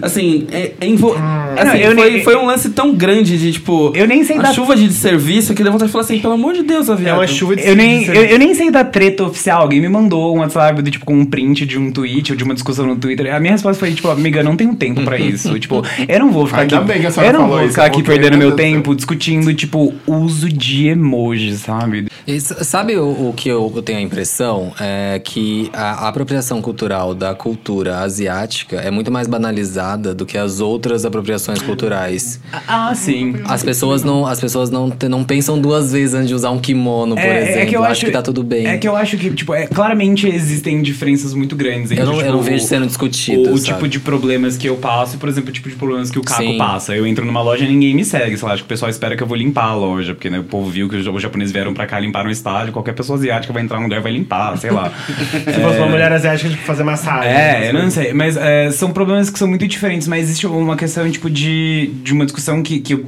tenho frequentemente com pessoas, é, que é do meu posicionamento enquanto pessoa não branca. Porque eu acho que a, a- pessoas, pessoas brancas, num geral, é, ou majoritariamente diferente de, de, outras, de outros recortes raciais, é, pra, existem duas raças só, ou é branco ou é preto. Sim. Então, tipo, enquanto pessoa asiática, e eu, e eu usufruo de diversos privilégios de uma pessoa, tipo, asiática, a- disso que a gente falou, eu entro numa loja ninguém me segue, eu não, eu não carrego o, o- um- uma conotação, tipo, negativa, tipo, pra qualquer lugar que eu vou, sabe? É, então, eu acho que é meio como se, tipo, a, a- o, o ocidente tivesse assimilado a cultura asiática, então é meio que ok. É do tipo assim, ai, é- não é pelo fato da gente não ter passado, não ter, não ter o mesmo histórico do que foi De a escravatura, de então. opressão, então é tipo é meio que ok. E, e- e é uma discussão que eu, que eu tenho frequentemente, principalmente com pessoas asiáticas, porque a gente existe é, existem produtos culturais que são baseados na, na- na cultura, tipo o anime, o mangá, é, a questão de filmes chineses, até mesmo a, a questão do K-pop, sabe? Existe toda uma indústria que foi construída em cima disso. Então eu particularmente algumas coisas me deixam extremamente incomodadas, tipo, sei lá, o kimono que vende, tipo, na, na Renner, não- me incomoda zero, porque aquilo tá, não poderia estar mais longe de ser um kimono, porque Sim. um kimono, como todo, são, tipo, faixas e faixas de, de seda e amarrações, e obi, e, e yukatai, etc e tal. Tipo, que lá é, sei lá, tipo, uma blusinha que alguém colocou um bagulho mai- maior aqui na, na manga. Mas carnaval é uma coisa, carnaval e ralã é uma coisa que me incomoda um pouco, tipo, principalmente a retratação, tipo, das mulheres, tipo, das geishas. Da geisha. Que é, é, tipo aquela coisa, tipo, sexualizada, prostituta. E é zero. Tipo, a- as geixas que existem hoje no Japão e que existiam desde sempre, é muito mais uma questão, tipo, artística. Elas são tidas realmente como artistas. Elas têm que dominar a pintura, elas têm que dominar a arte da conversação, elas tocam o shamisen, elas aprendem, tipo, a, a fazer o ritual do chá, que é mega complicado, tem que bater e gira não sei quantas vezes e passa, e um, je- um jeito certo de sentar, um jeito certo de levantar, um jeito certo de servir o saque. Me deixa um, um, um E não vai ser uma gay, uma gay do- da Santa Cecília que vai conseguir reproduzir isso e pode reproduzir isso como É, se fosse não. uma fantasia, né? É, é, eu, eu acho até, até mesmo não, não só em, em questão de fantasia, ah, até mesmo de, de roupas de, no uso do dia a dia. Eu lembro que uma vez, na Santa Cecília, inclusive, eu tava com uma amiga minha que, que, é, que é. A gente tem mais ou menos a, a mesma configuração aí racial. Ela pai japonês e, e mãe caucasiana. E a gente tava almoçando, tomando uma cerveja. Aí desceu uma gay do, do táxi, do, do Uber, sei lá, com. Tipo, real um kimono, assim, tipo tipo, compridão. E ela tirou um leque, aí eu fiquei meio tipo, meu Deus. Ah, a gente já viu na Liberdade, né? Uma menina. é, é, Ela tava seguindo a gente, parecia. Que ela tava na Liberdade vestida de geisha, com um fotógrafo e fazendo uma sessão de fotos por vários lugares. E ela era branca. Por vários lugares da Liberdade. É, é- é extremamente. É, e é- é bizarro, porque eu ainda não consegui chegar ne- nesse consenso, né? Porque as pessoas muitas vezes elas estão consumindo, elas estão reproduzindo coisas que elas viram em produtos culturais que foram feitos pra pra isso, né? Tipo, de, de filme, de, de, de seriado. É o mesmo, e é o mesmo rolê de tal. glamorização de favela que acontece É. com pessoas pretas que, tipo. Né, é- é- tem uma galera que tem o fetiche de querer parecer favelado e se portar que nem favelado e tá no meio da favela e dizer que é, é, tipo, principalmente a- a- um envolvimento com bandidagem e com tráfico, como se toda pessoa favelada fosse né, dentro desse meio e tivesse nesse meio e circulando nesse meio o tempo todo.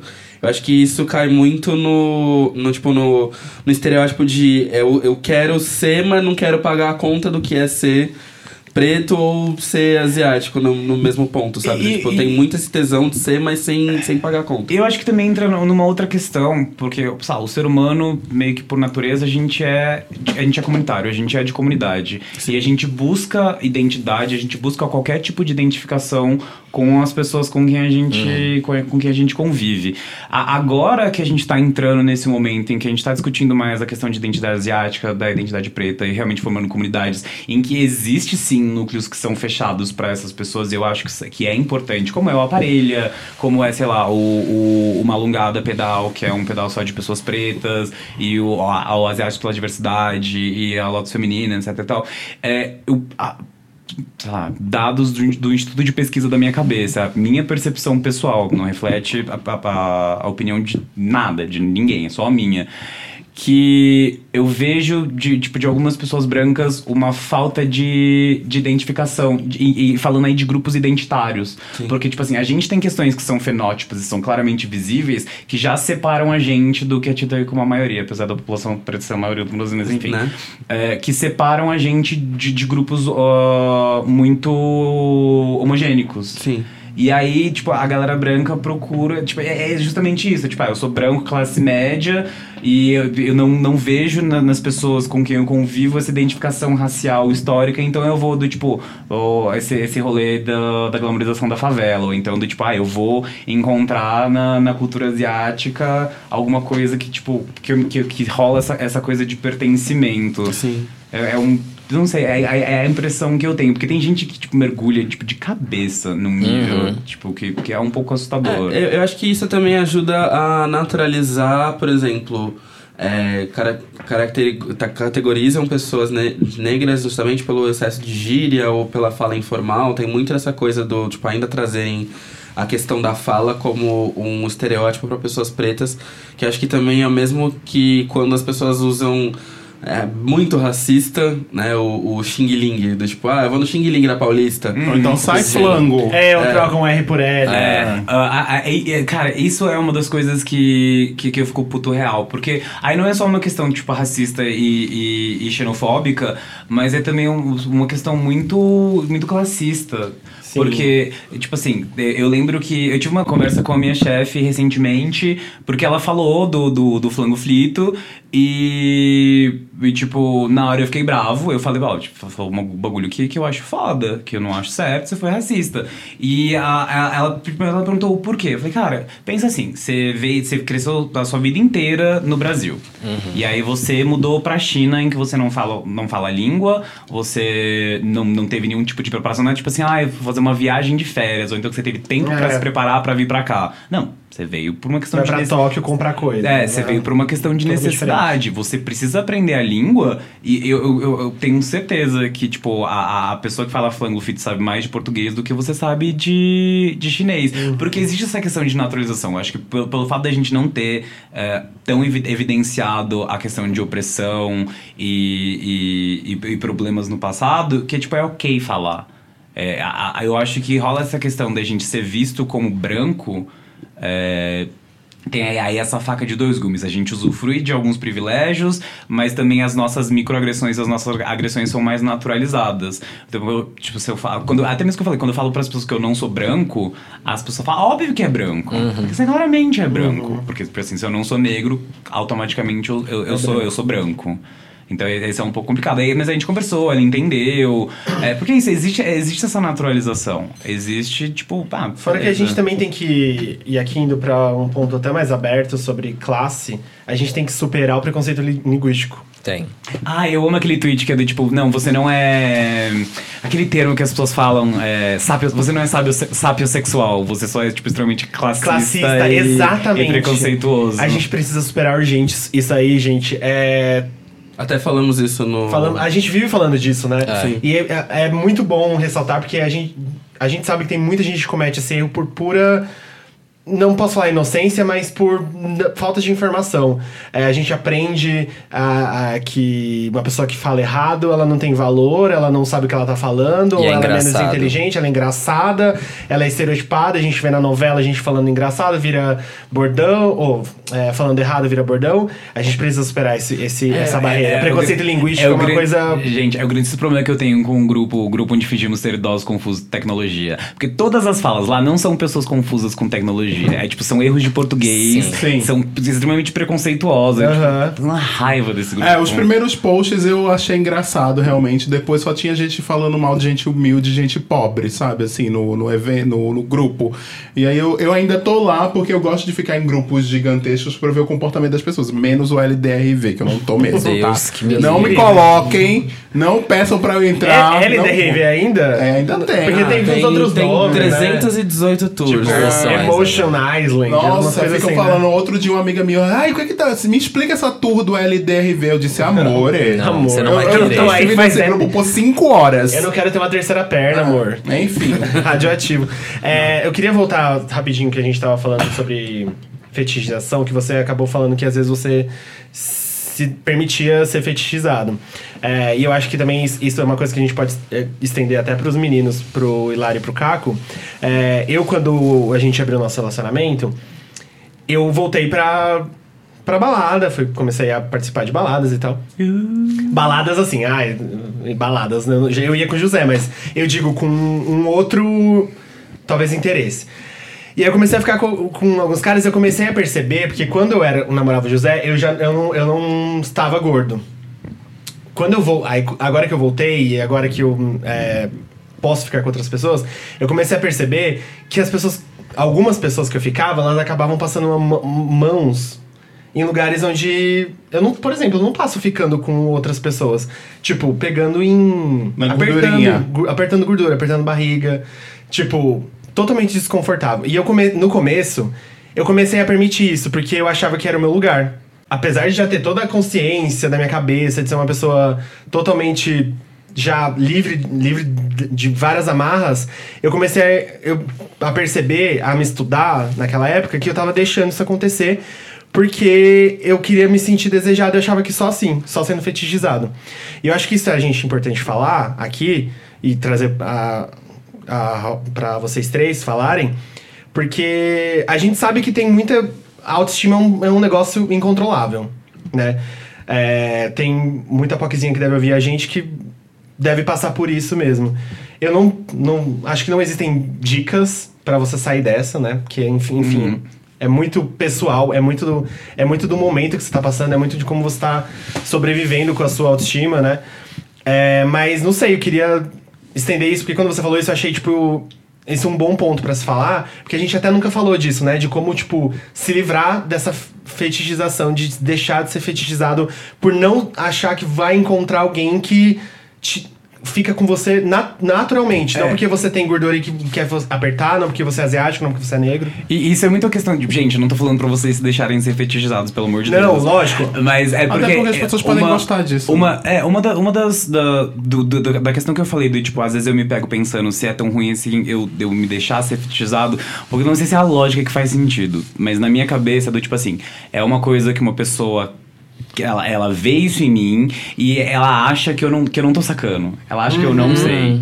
Sim. Então, tipo, eu meio que tô tipo, ah, Tipo, é- espertão. é, Ah, é, é, você acha que isso nunca aconteceu comigo? Sim, tô caindo na sua ladainha. Então, tipo, eu vou meio que eu vou tirar proveito da situação. É como se eu tivesse, tipo, é, é, ressignificando uma coisa que era ruim pra mim. Eu acho que cai muito na questão, tipo, no começo, é, eu não tinha esse pensamento, era muito mais uma questão de. Eu acho que quando você faz parte de algum tipo de minoria que é que você é meio colocado pra baixo ou que você é meio que deixado de lado, quando qualquer pessoa demonstra um, um pingo de afeto, um pingo de atenção, você acaba se, se, pe- se pegando a isso. Eu lembro que no começo, quando eu era bem novinho, quando eu comecei realmente a me relacionar afetivo e sexualmente, é, e, e eu venho de história, sabe? Eu fui um adolescente gordo e obeso, sabe? Quando eu tinha uns 14, 15 anos, eu tinha 1,60m e eu pesava quase 100 quilos, então tinha isso, era tipo estranho otaku nerd, era, era gordo, era bicha, se sentiu, tinha uma autoestima péssima.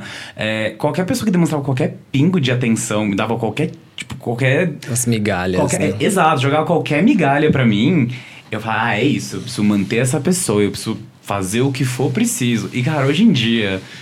Não, não, não tô falando que todos os meus problemas de autoestima estão resolvidos. Tô, Não, tô não, na psicanálise. tá. Tô na psicanálise, na terapia. Pessoas façam terapia, façam psicanálise, é ótimo. Mas hoje em dia eu tô muito confortável com o meu corpo, com os meus Sim. traços. Tipo assim, eu olho, às vezes eu olho no espelho e falo, nossa, essa, essa, essa misticinha é uma gata. Nossa, ninguém pode. Quem é Sabrina Sato? Gatíssima. Quem é Sabrina Sato perto dessa japonesa? É, então eu me sinto muito mais confortável, tipo, com o meu corpo e etc e tal. Então, hoje em dia, não, não é uma coisa que é. Que é tão mais recorrente, Aham. porque, sei lá, eu me sinto É, bonito o suficiente de, de ver uma pessoa, tipo, que, ah, que vai me fetizar. Eu, falo, não, eu não A preciso primeira disso, vez que você falou, eu imaginei que fosse, tipo, resquício. Porque uma hora ou outra a gente nos, com sexo policial o tempo inteiro, e uma hora ou outra a gente se deixa cair Sim. num negócio que era é, é recorrente, né? Então, é tipo, é muito dessa carência de, de precisar ter alguém ali te aprovando. É, eu, Né? eu, eu acho que é isso. é Quando você, quando você é meio párea, assim, quando você é, é olhado de, de cima, é, você, você procura saídas em, em qualquer lugar. Tipo, eu realmente achei que, que a única saída, quando eu era mais novo, que, tipo. a- eu acho que até um dos motivos até pelo qual eu comecei a frequentar os eventos de anime é porque eu imaginava que, beleza, são pessoas que. Não, não com esse raciocínio tão elaborado, mas se são pessoas que gostam de anime, gostam de mangá e gostam da cultura ah, japonesa, eu tenho um, talvez eu tenha um pouco mais de chance. Talvez ali eu encontre alguém que, que, que vá me querer, sabe? Mas é, é muito é muito parecido, né, de um aspecto desse aspecto que você falou agora é muito parecido é, a relação com negritude. É, eu acho que também eu tô num espaço hoje em dia que eu me sinto muitíssimo confortável com a cor da minha pele, do tipo, nunca foi um problema, mas assim, eu acho que talvez eu esteja no melhor momento onde assim, cara, sou um negro maravilhoso e não caindo no estereótipo que as pessoas colocam de chamar todo negro de maravilhoso porque não sabem como adjetivar, então só ficam É, nisso. o negão de tirar o chapéu. É, tipo- estiloso. Não, é, Quando é tipo- gordo e tá se vestindo, tipo, não, é, não tá bonito, é estiloso. Exato, e tipo, existe muito esse reforço do, do negro maravilhoso e do, tipo, das pessoas não saberem o que falar e chamam de negro maravilhoso. Eu percebi que eu sou, independente desse olhar é, estereotipado que é visto das pessoas. Então, pra mim, foi uma construção que eu comecei a entender que pra mim o rolê era diferente. O que rola comigo ainda é a questão do dread. Infelizmente é uma questão que assim, eu já aceitei que não interessa o tamanho que esteja o meu dread, vai ter um filho da puta que vai vir com a mão no meu cabelo querendo falar alguma coisa. Em momentos onde. Idiota. Você viu também do Bruno tá. Ele tava fingindo que ia botar a mão no meu cabelo. É, dentro de um, de um contexto geral, assim, do tipo, eu comecei a perceber que algumas coisas que passam por esse cenário não me incomodam tanto. Então, por exemplo, é, algumas vezes que vão ser super estereotipadas algum contexto voltado ao meu cabelo, por exemplo, que é sempre vem o como você lava. Com água. É, do tipo, água e shampoo. Né? Acho que você tem na sua casa também, você deve saber como é que é. Menino, compra um produto que só vende na Suécia. Não, é, do tipo, vem, vem sempre o como você lava e eu posso tocar. E assim, isso são coisas que, tipo. Cara, eu já, já entendi que infelizmente vou ter que responder essa pergunta mais de uma vez. E que vai ser passada por diversas lentes de curiosidade que eu sei que não vão ser supridas nesse momento. O que eu comecei a entender dessa questão toda da fetichização? Uma vez que eu tô no controle disso, muito que bem. Eu estando no controle, a situação muda de figura por quê? Porque da forma como a pessoa se projeta pra mim, eu vou ter total controle de entender que, um, eu gosto ou não disso, eu quero ou não isso pra mim, e eu vou sustentar ou não esse tipo de conversa. É, você pode sair a hora que você. Que é, é justamente essa autossuficiência de você poder é, perceber que pra você isso funciona ou não funciona, também dá o. meio que vira a moeda que acho que foi meio que o Bru falou, assim. É, chegou no momento onde se, o cara, se eu vejo que o cara tem um mínimo de fetichização de homens negros, eu faço questão do tipo, beleza, então assim, então a gente vai jogar o meu jogo, não o seu. Sabe? A situação vai mudar de figura porque quem vai coordenar agora essa porra sou eu. Se, se o seu intuito é, é querer mostrar o seu entusiasmo pela, pela minha pele, pelo meu eu, eu vou te mostrar um rolê completamente diferente. Então, assim, você prepara.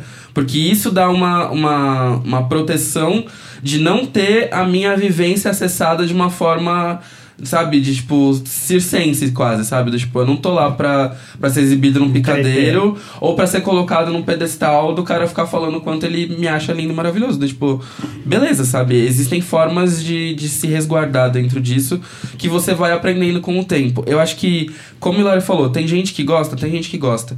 Só que eu acho que é, existe uma linha aí que eu acho que Um precisa ficar limite muito saudável, claro, é. muito claro, principalmente para as pessoas que sofrem esse tipo de fetichização. É, o seu corpo é seu, é seu templo. Você escolhe com quem você divide, porque, por que você divide e a forma como você vai permitir que isso aconteça. Por que, que eu falo isso? Muita gente é, acessa o corpo, principalmente o corpo asiático, o corpo preto, no lance de não pedir permissão. Eu acho que essa questão é uma questão que tem que ficar muito válida, sabe? Do, tipo, a permissão do seu corpo só quem dá é você. O que você tolera, só quem tolera é você. Eu até mencionei num episódio aí que eu falei pra um cara que veio falar pra mim de BDSM, de falar se eu gostava de apanhar, e eu falei, meu povo já apanhou bastante pra eu apanhar de você.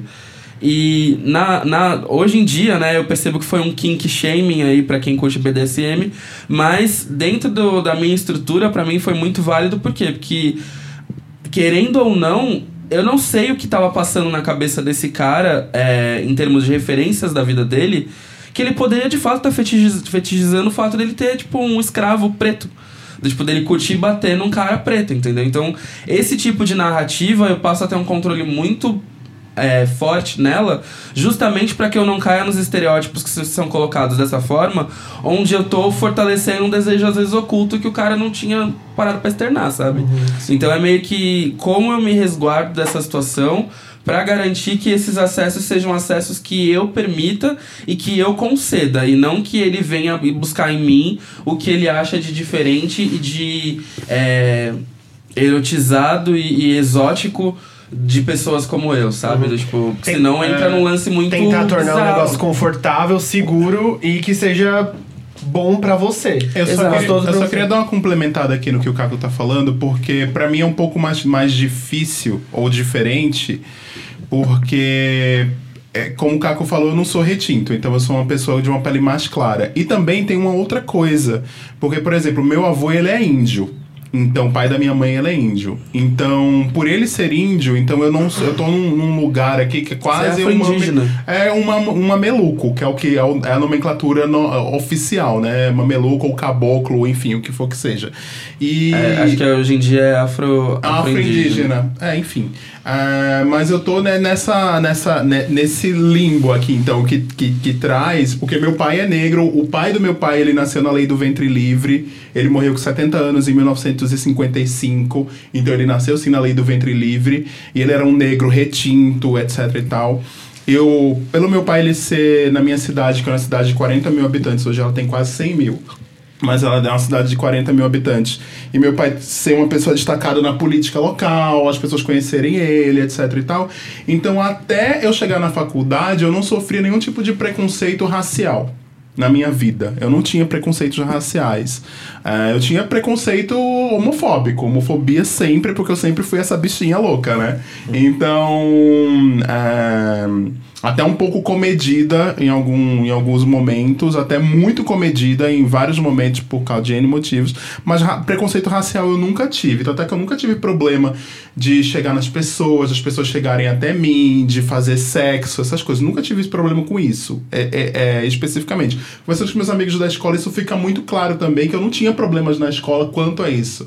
Quando eu cheguei na faculdade, que eu fui estudar em outro lugar, em outro patamar, com outras pessoas, que eu cheguei numa cidade grande como Recife, que tem mais de 3 milhões de habitantes, eu comecei a sofrer esse preconceito racial. E aí, e aí eu sofri um preconceito racial isso derrubou muito a minha autoestima. Muito. Num nível assim, gritante, porque eu não me reconhecia como negro. Então, que eu até já falei isso aqui em alguns episódios, que eu me reconheci primeiro LGBT do que negro, né? E, e- ou, ou afro, afro-indígena ou o que quer que seja. Enfim, e aí eu, isso derrubou muito a minha autoestima, derrubou num ponto que eu fiquei dois anos sem pegar ninguém. Dois anos, assim, sem sexo, sem beijo na boca, sem olhar pro lado. Que eu lembro que eu fui a gente fez um trabalho sobre a boate que tem em Recife, que é a Metrópole. Eu fui junto com os meus amigos, a boate gay, né?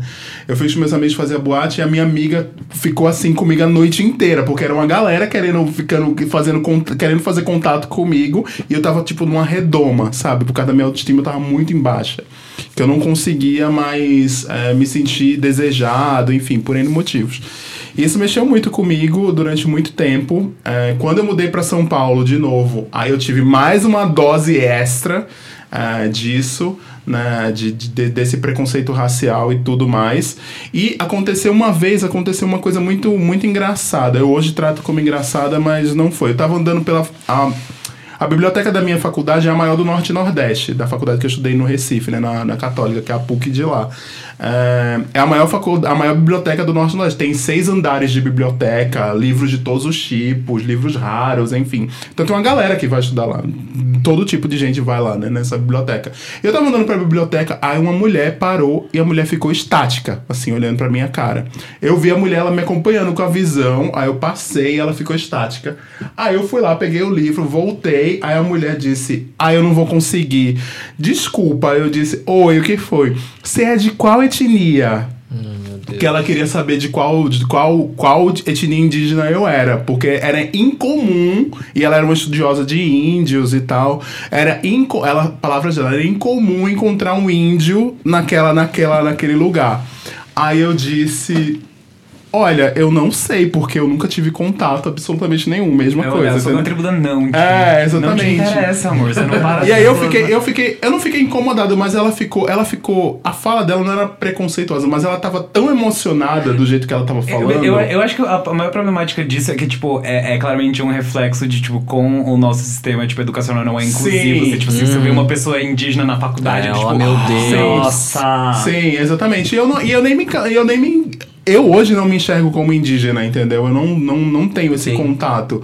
É, não consigo essa, é, me enxergar. Eu teria que fazer um aprofundamento muito grande, que eu nunca tive esse aprofundamento, entendeu?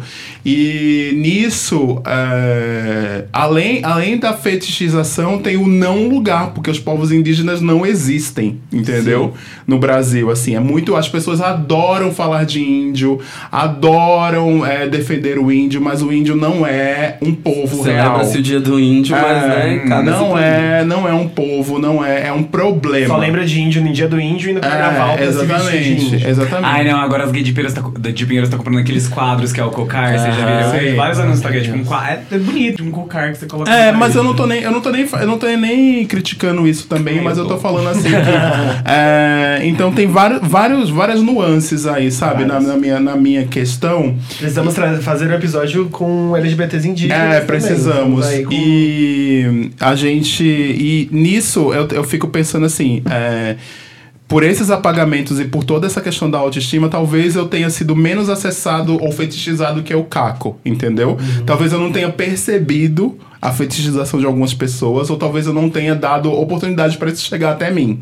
Isso é uma coisa também que eu estou trabalhando na terapia. É, então isso acaba sendo, sendo meio assim, não consigo realmente falar ou dizer o que acontece, né? E até assim, tem coisas que acontecem comigo que as pessoas dizem, ah, mas você não é negro, você tem um cabelo bom. Calma. Cabe- O que é um cabelo bom e o cabelo, um cabelo ruim, né? Tem essa também, né? É, ai, mas, ai, mas você não é. Olha, seu braço é branco, não sei o que, você não é negro. Eu disse, ô, gente. Enfim, né? É, é todo, todo É a um patrulha, comentário. É, o- é a a patrulha da a A polícia do negritude. colorismo. É, Inclusive, chegou uma militante negra aí muito conhecida, que ela vive tretando na internet. Não, não é, é que ela falou num, num debate uma vez, ela virou pra mim e disse que eu era afrobege. Eu quis matar essa, essa senhora. Enfim, e aí eu disse, porra, ser chamada nessa altura do campeonato, depois de toda a identificação que veio tardiamente na minha existência, ser chamada de afrobege, é foda, sabe? É- Me desculpe. É bizarro a É. forma como, como o colorismo se dá. Eu acho que, no geral, né, para todas as pessoas não brancas, o colorismo bate de uma forma muito escrota. Sim. Quando, quando você experiencia o preterimento, né, de tipo, você ser excluído de um campo afetivo, social, muitas vezes e tudo mais, é um rolê muito pesado É pra autoestima, assim, muito pesado. Ah, é um bagulho que, que você carrega pra sempre. Sim. Tipo, por mais que, eu- que eu fale hoje em dia que eu me sinto muito à vontade com o meu corpo e eu me acho gostosa, eu me acho bonita, eu ainda não cheguei num ponto em que eu me sinto confortável o suficiente pra abordar uma pessoa, tipo, até mesmo balada. Tipo, de abordar uma pessoa, Eu tipo, não de me sinto começar um uma pouco. conversa. Porque eu imagino, tipo, aí, aí, tipo, quando eu falo historicamente, nem do tipo séculos, e- não, do tipo assim, de até poucos anos atrás, as pessoas colocarem, tipo, não curto gordos, não curto asiáticos, não curto feminados. Até hoje E- tem, e- então tem, então tipo, eu fico pensando, será que eu quero me colocar no lugar de falar com essa pessoa e, tipo, escutar um não, porque, tipo assim, pelo simples fato de que, que é uma coisa que eu não posso mudar. Tipo, eu não posso, sei lá, se pá até dá, não sei, cirurgia plástica avançou muito esse tempo. Mas, tipo, eu não é uma coisa que, tipo, facilmente eu vou lá, né? Tipo, ah, eu vou pra academia, ou então, tipo, ah, eu vou cortar o cabelo. Não, é tipo, é, é quem eu sou, é parte da minha identidade. Será que eu quero me colocar numa situação que, que pra mim já é difícil, ter crescido, tipo, gordo, estranho, pular com uma autoestima péssima, tipo, me colocar num lugar de ir conversar com uma pessoa e rolar essa recusa de uma coisa que, tipo, que eu não posso mudar? Sim. Foi, foi um ponto que, inclusive, pra mim, foi também a diminuição de, do campo afetivo com, com gays brancos, assim. Eu não quer dizer que eu não fique, porque, inclusive, se for pra me expor, vai ter muita história aí. Aí eu também. É, mas assim, é um lance de começar a entender que assim, toda vez que eu me predisponho a ficar com um homem branco, eu tenho que entender que muitas das situações eu não vou ser a primeira opção dele.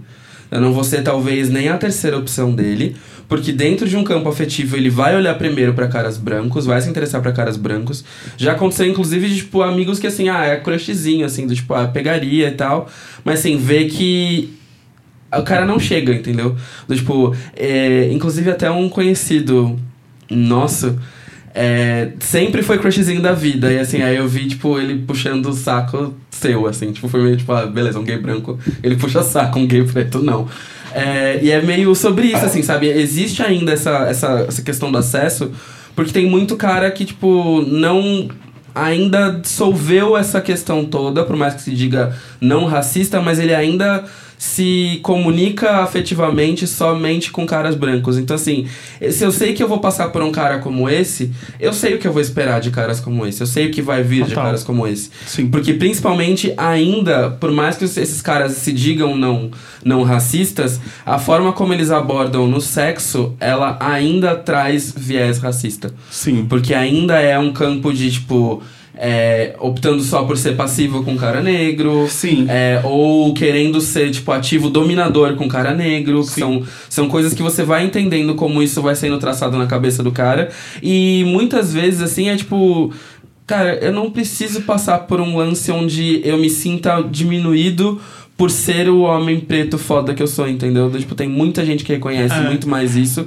E eu reconheço isso pra não me permitir acessar esse espaço com alguém que vai me colocar num espaço onde eu não sou a melhor coisa, entendeu? É, eu, eu, eu, eu também, tipo, como eu falei, tipo, eu demorei um tempo pra. Porque eu fui. Eu, eu tive a fase louca, otaku, anime, vou na liberdade todo final de semana. E depois eu passei por uma fase do tipo assim, eu quero me distanciar o máximo possível de, do que é ser uma pessoa asiática, porque eu comecei a enxergar aquilo com olhos negativos. Eu, eu lembro muito, tem a Margaret Cho, que é uma comediante norte-americana, ela, ela. No stand-up dela, ela fala que ela que gente meio que passou por isso, não junto, ela é mais velha, mas a gente passou por isso uma coisa muito parecida, que é esse, realmente esse distanciamento cultural e até mesmo racial e de identificação, em que ela fala que uma vez ela foi convidada pra participar de um grupo asiático de discussão na faculdade, e ela falou, gente, por que vocês imprimiram em papel amarelo, pelo amor de Deus, não reforce esse tipo de coisa. E eu passei por uma coisa, uma coisa parecida, de tipo, pelo fato de eu ser mestiço, eu tenho alguns traços Até mesmo a questão tipo, da minha altura, o meu porte físico e alguns traços que. que sabe quando as pessoas falam, tipo, ai, a, a negra é com traços brancos? Uhum. Tipo, eu já escutei isso, mas um asiático, né? Com traços mais ocidentais, não sei o que lá. É, e eu passei um bom tempo só me relacionando com, com pessoas brancas. Tipo, só um bom tempo, assim, alguns anos só me relacionando com pessoas brancas. Porque eu acho que rolava aquela coisa, tipo, eu, eu não me sentia atraído, tipo, fisicamente. Eu olhava pra uma pessoa asiática e ficava, tipo, meu. E aí eu não sei se era, tipo, uma coisa de, de não gostar de mim mesmo, ou tipo, de, Eu de, de só, É um pouco, de só, é um de pouco. só consumir, tipo, pro- a questão, tipo, de, de, de padrão eurocêntrico, achar que só as pessoas brancas eram bonitas. E, tipo, foi realmente difícil. A partir do momento que eu comecei a me relacionar com pessoas não brancas, e, e, tipo, eu, eu não consigo explicar o que que é. é eu, eu me sinto mais à vontade. Sim. Eu me sinto, eu sinto que é tipo um momento, um momento, momentos. É, eu sinto que é um, é um tipo de relacionamento, uma relação em que eu não preciso estar a todo momento Tipo, me, me, me, me perguntando, ou então procurando sinais. Tipo, se o cara, né? É, se o cara fala, tipo, ah, eu adoro anime, eu já vou ficar tipo, ai meu Deus do céu, será que será que ele vai É, fazer? eu, tenho, eu tenho uma história que eu posso contar que eu tive um relacionamento aqui em São Paulo. é, não foi recente, foi acho que não lembro agora o ano exato, se foi 2009, 2010, 2011, eu não me recordo o ano mesmo. Mas eu tive um relacionamento com um cara bem traços europeus, padrão, olho azul, loiro, etc, etc, etc. E aí a gente começou a, começou a sair, começou a ficar muito porque ele gostava muito do que eu falava na internet. E aí ele era meio fã, assim, do que eu, do que eu gostava, do que eu falava na internet. E também ele via todas as pessoas com quem eu conversava na internet. Eu sempre fui amigo de várias pessoas, assim, que são destacadas. Tipo Felipe Cruz, que já era uma pessoa, então... ah, e aí ele sempre. Aí ele. Ai, vamos. Aí começava a sair. E aí quando a gente saía, por exemplo, ele sempre. Ele era ele era de Santos. E aí ele vinha pra São Paulo, vinha de Santos pra São Paulo. Amiga, você sair. saiu com, com o chorão. Não, não saí com o chorão, não. Essa, essa vai contar que aquela, Skates tipo. my eyes. é- é- essa história que você vai Adoraria. contar que alguma música do Charlie Brown Jr. é inspirada em Adoraria, mas você. não foi o Chorão. Ele era de Santos e aí ele vinha, ele ficava num flat na- ali na Paulista e tal. E aí ele dizia, ah, vem pra cá, vem pra cá fazer questão. E eu ficava com ele, tipo, o final de semana inteiro no flat. Credo. E assim, aí a gente ficava, aí a gente transava no flat, a gente tal.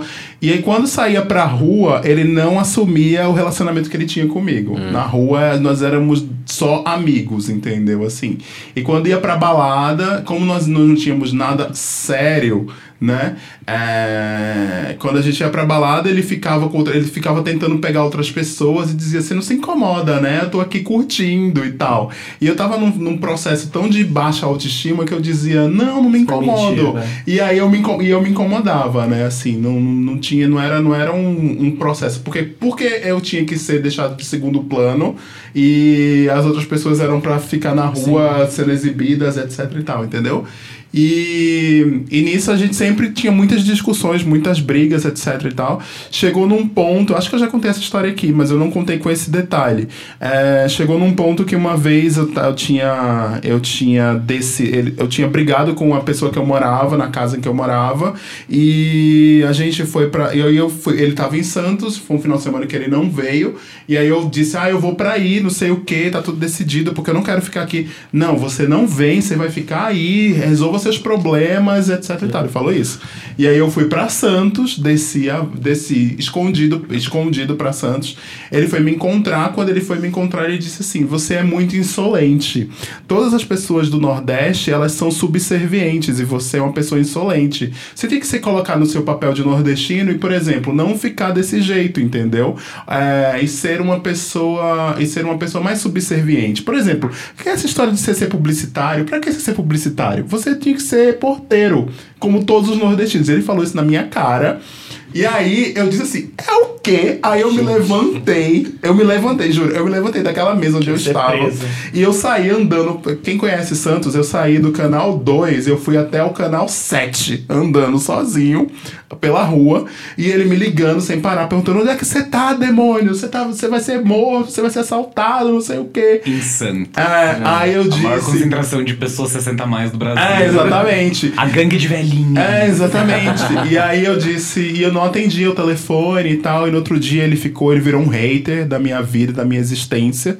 E aí ele passou, e aí eu pensei, porra, o que é que eu estava me sujeitando, né? Hum. Por uma questão de, um, de uma vontade de querer ficar com o lourinho do olho azul, né? Tipo, e o que é que a gente ser passa, crime, né? cara. É, Isso deveria ser um exatamente. crime. Ah, é. Exatamente. E eu acho que é, é importante justamente esse. É, pra mim foi essa pergunta, sabe? Sim. Tipo, o que que eu quero ficando com esse cara branquinho, não sei o que, lá, lá, lá, lá, lá, Será lá, que é uma aceitação É, das tipo, pessoas? O que que, o que que eu tô buscando nisso? Porque eu percebi que em muitos momentos da minha vida, sim, era uma necessidade de afirmação do, tipo, do, do... Tinha a questão do status quo, tinha a questão de tudo isso, sabe? Do, tipo, um cara branco, padrão, não sei o que lá, olhar pra mim, era um lance de, tipo, uau. Sim. Até comecei a perceber que... Transcendi não, amado. todas é, as tipo, barreiras raciais, as brancas me querem. É, era meio isso, assim, era do tipo, Rubens entre os brancos. E, aí, É. tipo, e aí depois você começa a prestar atenção e fala, não, cara. Eu não quero isso, do, tipo, não é isso que eu quero. Eu não quero hum, alguém que me tolere e que julgue me entender, sabe? Ou que faça o esforcinho pra me entender, sabe? Porque no fim das contas, quando chegar uma hora onde a coisa começar a fuder mesmo, ele não vai ser o cara que vai me apoiar num, num caso de racismo, sabe? Não vai ser o cara que vai virar e vai querer falar alguma coisa. Porque ele não vai nem saber o que fazer numa situação como essas. E a maioria dos casos é justamente isso. O cara não sabe como se posicionar do lado de um racismo que acontece com você. E eu acho que sobre esse aspecto que é interessante quando acontece, por exemplo, o o amor afrocentrado no caso de, de pessoas negras, assim, porque ele dá a possibilidade de você entender sobre a sua ancestralidade, sobre as suas referências, sobre o que é pra você se relacionar com alguém que entende o que você passa, de uma forma que você não vai se sentir excluído e preterido. Claro que existem diversas nuances, por exemplo. É, já namorei mais retintos do que eu. E o Du, por exemplo, é muito mais claro do que eu. Então ex- existem questões aí que, que dialogam com universos diferentes. Mas pelo menos eu não preciso me explicar sobre o básico, sabe? Eu acho que isso é um ponto muito valioso, sabe? De, de se relacionar com pessoas não brancas, mas principalmente com, com iguais nesse sentido, assim, sabe? De, Eu particularmente sou super a favor dos casais, dos casais que têm bebês Blasians. Eu amo Sim, a terminologia sim. Blasian, que é Black and Asian. Pra mim, é a melhor mistura. Mas eu queria só falar uma coisa do, da história que o Lari falou, que a mulher perguntou de, de, tipo, de que etnia que ele era. Tipo assim, a- lembrando que né, a gente é todo pautado por referências eurocêntricas, etc e tal. É, dica pra pessoas brancas que estão escutando, se, tipo, se você pensa, tipo... Se você vai perguntar alguma, pessoa, alguma coisa pra uma pessoa não branca, se pergunte se você perguntaria aquilo pra uma pessoa branca. Aham, tipo assim, se você. Tipo, Exato. é, é, por que, que as pessoas. Ela, por que, que as pessoas. Tipo, o primeiro contato que as pessoas têm comigo, elas precisam. Elas precisam saber se a minha família é do Japão, da Coreia, da China ou de qualquer outro país asiático. As pessoas precisam saber. De, de onde, a minha família veio. E, e, e, tipo, óbvio que tem aquele super clichê, tipo, e aí, de onde você é? Eu, tipo, Itajubá, Minas Gerais. Não, não, não, de onde você é? Tipo, Você é de Itajubá? eu sou. Da cidade da Mabê? É. Você é? Olha aí, Eu outro sou de- Sou de Itajubá. Itajubá, Minas Gerais. Do, tipo, de onde você é? Minas Gerais. Não, não, não, de onde você é? Tipo, sei lá, eu cresci aqui em São Paulo. Não, não, de onde você realmente é. Do, tipo, gente, eu, eu, eu sou brasileiro. Eu nasci aqui, eu tenho RG, eu tenho CPF, eu tenho, tipo, etc e tal. É, por- é, é o tipo de coisa que ninguém perguntaria pra uma pessoa branca. Lá. Sim. Você não Tipo, chega tipo, ah, você é descendente italiano ou é, é, é, tipo, ah, tipo, a galera che- cheia de, de passaporte italiano, português, mas ninguém chega perto, tipo, e aí? Cê, cê, cê, cê, Tipo, sua, família, sua família é de onde? Não é a primeira pergunta, né? É. Não é tipo assim, oi, tudo bem, qual é o seu nome? E aí, mas de onde você é? Que parte da Europa você é? Exato.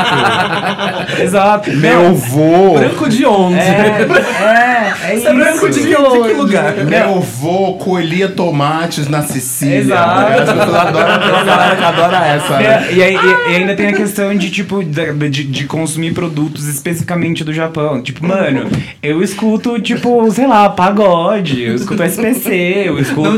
de, de rock, né? É, é, Fica tipo. perguntando dos cantores japoneses. É, deve Exato. Nossa, meu, você gosta, sei lá, de Miave? Não sei- Gente, não, mano. Não, não, não é o tipo de coisa, não é o tipo de coisa que eu consumo. Ninguém chega pra uma pessoa que tem um sobrenome, sei lá, fala um sobrenome português, eu não conheço pessoas. Oliveira. Oliveira. Ninguém chega pra uma pessoa porque o sobrenome é Oliveira e pergunta, e aí, você curte fado? Você dança bastante fado? É que eu não sei, outros países europeus têm músicas muito específicas. Ah, a Esp- a Espanha tem, sei lá. Tem Flamengo. o Flamengo, é. O tango é É, argentino. gente, ninguém, ninguém chega e faz esse tipo de pergunta, tá ligado? Eu queria entender por que, que as pessoas precisam saber, tipo, o que, que, É que pra vai. mostrar que elas Mas conhecem. não, assim, mas o que, o que, que né? vai mudar num, num contato muito superficial? Do, tipo, assim, você me conheceu numa mesa de bar, você me conheceu na balada, você me conheceu. Provavelmente a gente vai transar nunca mais se vê. É. Você quer saber da minha história. Não, não, ele, ele, ele falou de, de abordagens de tipo, de, com, com, pra fins sexuais. Sexuais. Ou- é, não, mas e se for... Se pessoa. Se for rolar, ótimo, tô aqui. Mas é. Vai ter questão tipo, de contato de fazer amizade. Porque que é, é, assim. Imprescindível que você saiba qual é. Do branco de onde? Meu vô colheu tomate na Sicília. Exato. Porque que É é imprescindível você saber o que, que vai mudar na nossa relação. Tipo, se eu falar que eu sou japonês, você vai falar com Nichiwa pra mim? Você vai falar que eu sou kawaii? Você vai. Pra quê? Eu tive, eu tive uma experiência, até lembrando agora, tive uma experiência recente no Uber que foi maravilhosa. Eu tava de boné, né? E agora que os dreads estão menores, dava pra encaixar o boné e tudo mais. E, né, o, pra algumas pessoas a minha imagem ela é um pouco confusa. E eu entrei sério, assim, no, tipo, no Uber, assim, calado, meio sério, sabe? Tipo, entrei de boa. E eu acho que eu respondi alguma coisa no áudio. Eu respondi meio rápido em, em inglês, alguma coisa que era, tipo, algum comando que precisava ser feito, e eu, eu falei em inglês. E depois disso eu não falei mais nada. E aí o, o Uber já veio com, tipo, hi. Aí eu, tipo, "Ah, vamos ver onde vai. Eu falei, hi, ela disse hello. Aí ele, aí ele ficou olhando assim pra minha cara com uma cara de tipo. Hum. Aí ele começou a falar inglês, eu falei, não, não, pode falar português comigo. Aí ele. Ah, mas. Você é da onde? De, de qual parte da, da África? Você não é daqui, não, né? Aí eu, não, moça, eu sou natural do Bom Retiro. no caso. sou bem daqui mesmo. Mori Santana, amor, beijo. Não, aí veio, tipo, aí, beleza, né? Ah, primeiro portal de perguntas racistas, aberto.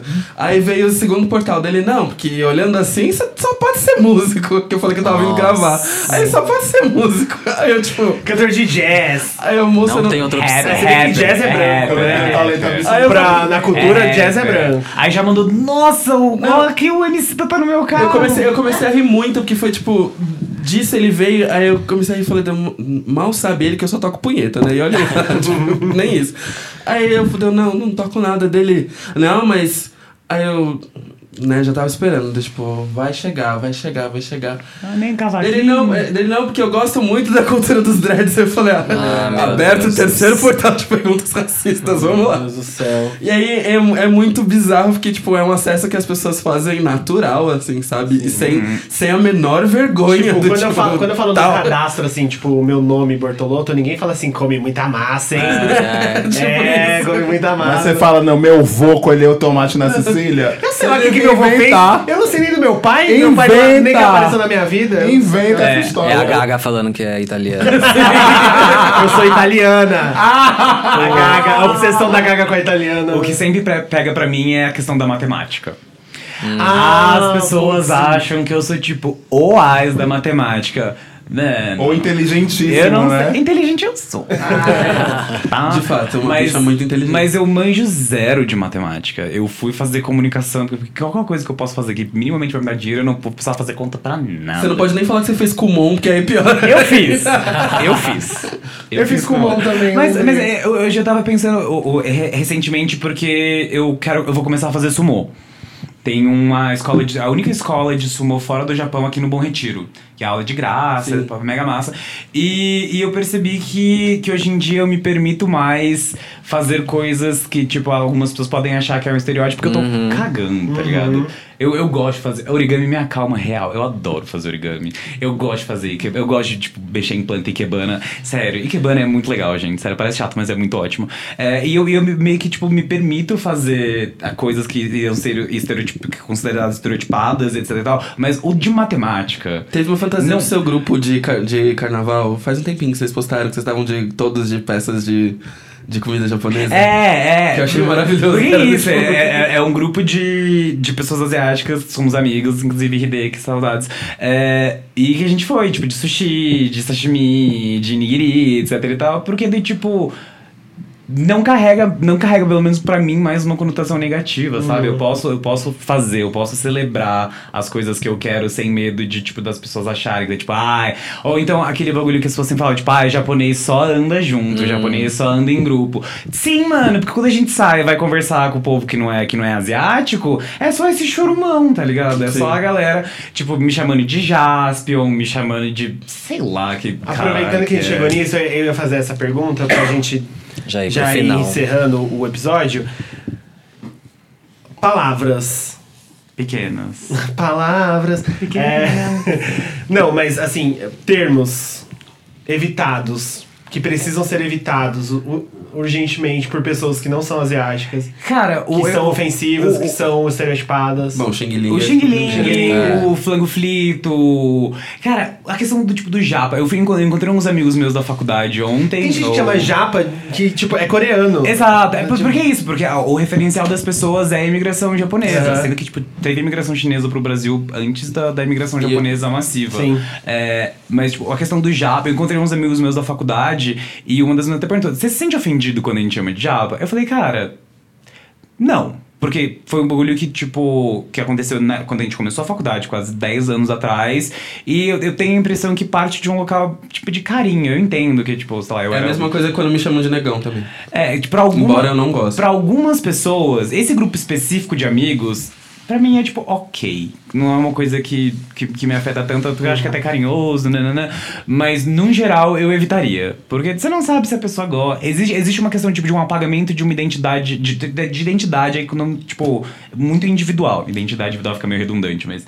é, de realmente ser uma coisa individual, do tipo assim, cara, meu nome é Bruno, mas a, a, a pessoa sem me conhecer, o primeiro apelido que ela me dá é, tipo, japa. Não sabe. O referencial que ela vai. É, é o referencial que ela tem vai ser isso. Eu evitaria, tipo, Japa, o China, o Coreia. Eu evitaria esse, é, essas, essas denominações aí que. Apelidos geográficos. É, é, ah, eu meio termo, apelidos geográficos.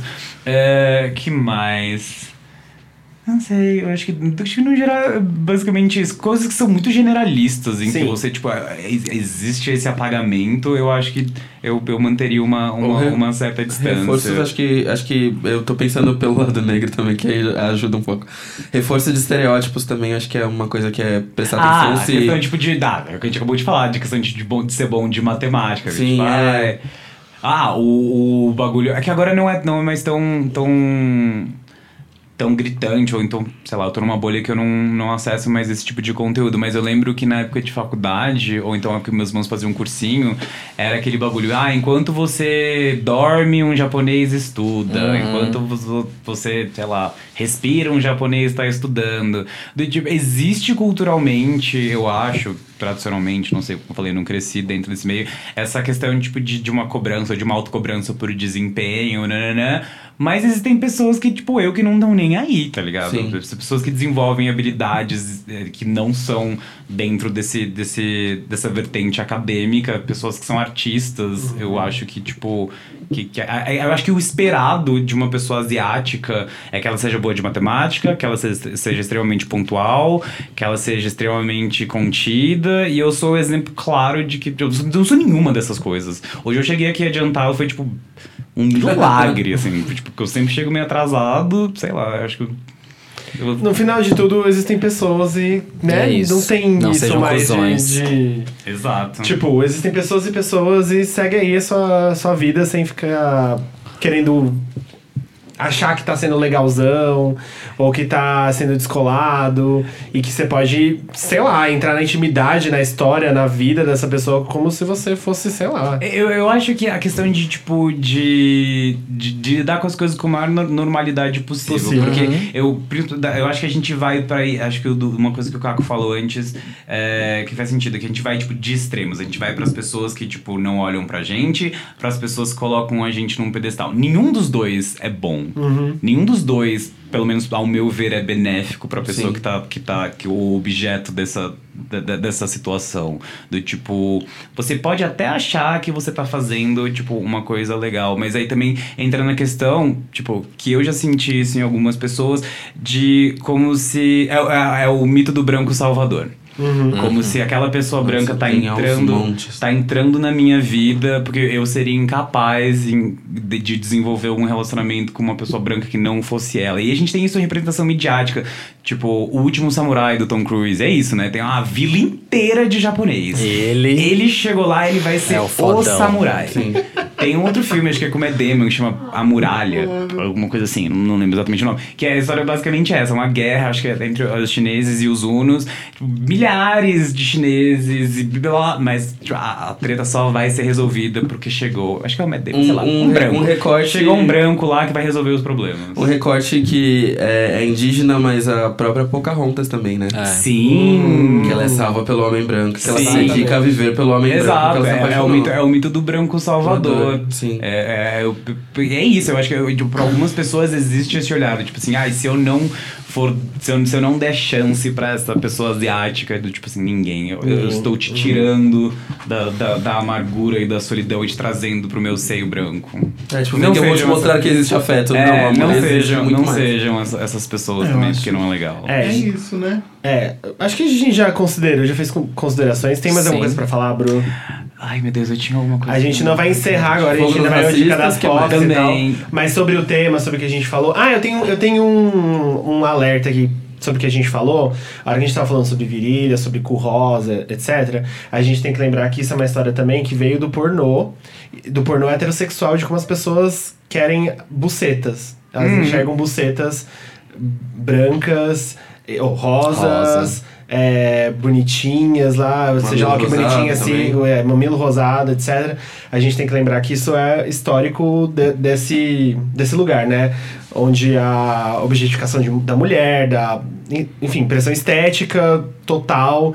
Então, essa obsessão pelo rosa na- nas, nas genitálias, ela nasceu primeiro no, no, no pornô heterossexual. E é racista. E é racista, é 100% racista. E lembrar também que, por exemplo, é... Oba, Oi. quer falar aquilo? Eu lembro que você falou disso de uma maneira legal esses dias. Falar do quê? Sobre buceta. Mesmo no caso, rosa. rosa é, escura. Então, é o seguinte, pornô destruiu absolutamente tudo que diz respeito a sexo e intimidade com todas as pessoas. Co- como o Fih falou, isso começa assim, em questão de pornô heterossexual. E o Caco também tá aqui, o Hilário, pra falar sobre essa questão do racismo e tal, que todo mundo já sabe. Mas é uma questão que, assim, tinha, tem que ser buceta rosa, depilada, ela tem que ter, tipo, os labinhos todos pra dentro, não sei o quê, não pode ter nada. de- Cheiro. é, não pode ter cheiro, ela tem que ser cheirosa, ela te- tem que sempre estar lá disposta a todo qualquer tipo de violência, inclusive. Então começa aí, né? Isso se estende a todas as outras coisas. Não é só, como a gente, você falou, a gente falou, tipo, buceta, cu, mas mamilo também é a mesma coisa. Eu tenho. Inclusive, Virilha, a gente falou de virilha, que virilha também Sim, escura. es- é, a axila, até a axila escura é um Uhum. problema em pornô, não sei se vocês sabem. Mas, por exemplo, esse negócio do mamilo mesmo, tem um monte de amiga que sofre muito com isso. E, por exemplo, olha uma coisa bizarra, vou me expor aqui, ô, tudo bom? Mas é verdade. tipo, eu e uma amiga minha, a gente tava dando muita Eu, risada. eu chamei exatamente por causa dessa história. Foi, a gente tava dando muita risada esses dias, porque assim, tipo, é, eu sou branca, então todo cara pensa que, pô, vai vir a pessoa mais cor-de-rosa do mundo. E eu não sou. E aí, não sei porquê, foda-se por quê. E aí, tipo assim, é sempre um sustinho de tipo assim, como assim não é a pessoa mais cor-de-rosa do mundo, sabe? E tipo, é muito bizarro, porque Como o se homem não é tem essa um fixação. unicórniozinho, um ursinho Sim, carinhoso não vai rosa. sair coisinhas assim, ó. Meu anjo, quando, quando eu não quero me depilar, então aí é que é o susto mesmo, hein? Nossa Obrigado, Bar. E esse, e esse foi o adendo de Bárbara. Agora vocês conhecem a buceta da Senhora. É isso, gente. É, eu queria fazer esse alerta, porque né, é sempre bom lembrar da raiz dos problemas, de onde eles vêm e tal. É, vamos pra dica das POCs? Ah, suas considerações, você quer. Ah, eu lembrei de uma coisa que eu queria falar. É, da, da percepção de que, tipo, a, é, beleza, tem, existem vários países, em que, principalmente na Ásia, em que ser LGBT é, é, é crime, etc e tal. Mas é, eu acho sempre bom ressaltar de que a gente tem expressões de gênero e, e manifestações de orientação sexual e de identidade na Ásia que não são conhecidas pelo grande público. Então, tipo, às vezes a gente tem uma visão que é muito preconceituosa porque a nossa fonte de informação ela é muito eurocêntrica. Eurocêntrica. A gente tem, tipo, representantes lá na- nas ilhas do, do- do Pacífico, que são, tipo, as fa- Fafines, que são mulheres trans. A gente tem as Katoi na, Tailã na Tailândia ou na Indonésia? Na Tailândia, se não me engano, na Tailândia. A gente tem em alguns lugares, algumas outras culturas, tipo, em. Não vou lembrar onde que é, que o terceiro sexo, que é tido como pessoas trans, eles são celebrados como, tipo, não Acho que, divindades, é, mas... acho que é Tailândia mesmo. Então, e que tem as católicas, mas tem outra, uma religião muito específica, não sei se é tipo Birmania, não vou falar pra não falar besteira. Mas é que é sempre bom a gente procurar um, algum, algum outro olhar que não seja tão enviesado pelo eurocêntrico branco ocidental pra entender Sim. questões que são, que são um pouco mais culturais. Eu acho que essa A hegenom- a hegemonia europeia, ela fez o, o- Tem um trabalho que foi bem feito e foi essa, né? Porque a gente não consegue enxergar nada além do que foi Posto pra gente. posto pra gente colonizada aqui na gente, principalmente a gente aqui da América Sim. Latina, né? Sim. A gente tem uma visão totalmente distorcida do que é o mundo, do que. Sim. A gente tem uma visão distorcida do que são os nossos países vizinhos. Sim. A gente não se reconhece como latino. Sim. A gente acha que é, aqui não teve índio, quem teve índio foi a Colômbia, quem teve índio foi o Peru, né? Então, o, o trabalho de, é, é da, de hegemonia cristã e europeia foi assim, ó, Fudeu com tudo. fudeu com tudo. Foi. Dica é das isso, focas. dica das POCs, Vamos. gente. Eu queria, gostaria de começar porque hoje eu já sei a minha. Então vai. Vai. Eu vou indicar a novela da Globo. Nossa! Amor de mãe. Tava reclamando outro dia porque eu indiquei duas vezes a novela das sete, hoje veio com a novela das nove. Amor, você não tem noção que eu virei noveleiro de novo. Você não sabe como é bom Mas a ligar a é TV e perfeita. ter um comercial, uma pessoa gritando, é só hoje! Gente, eu tô me sentindo na casa da minha mãe de novo, é maravilhoso. Ai, é Só me né? falta sentir o cheirinho do bife fritando, do, do feijão sendo cozido. A novela é muito, muito boa, eu tô gostando bastante mesmo, assim, é muito polêmica e cheia de, de assuntos relevantes. A Globo está, te falando, botando dedos, dedos em feridas.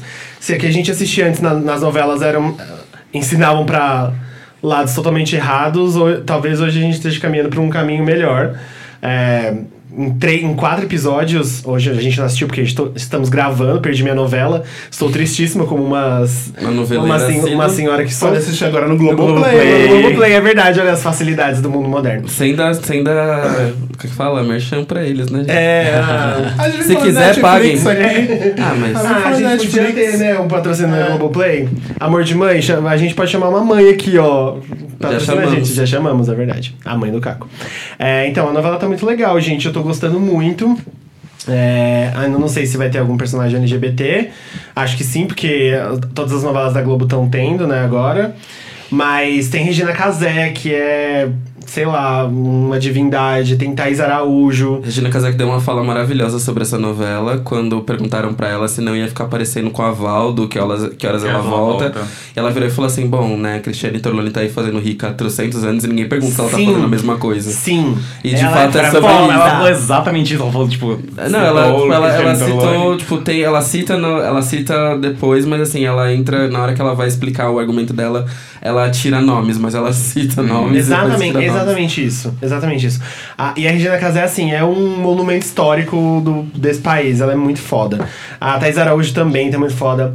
A. Adriana Esteves. A Adriana Esteves. Puta, elenco foda. É basicamente Só- um, um- Tirando o Casarré, que falou merda, o elenco é foda. É basicamente os parça da Regina Casé versus o pessoal de Avenida Brasil É. com a direção artística das séries decentes da Globo. Sim, É e isso. é uma é a roteirista é uma mulher.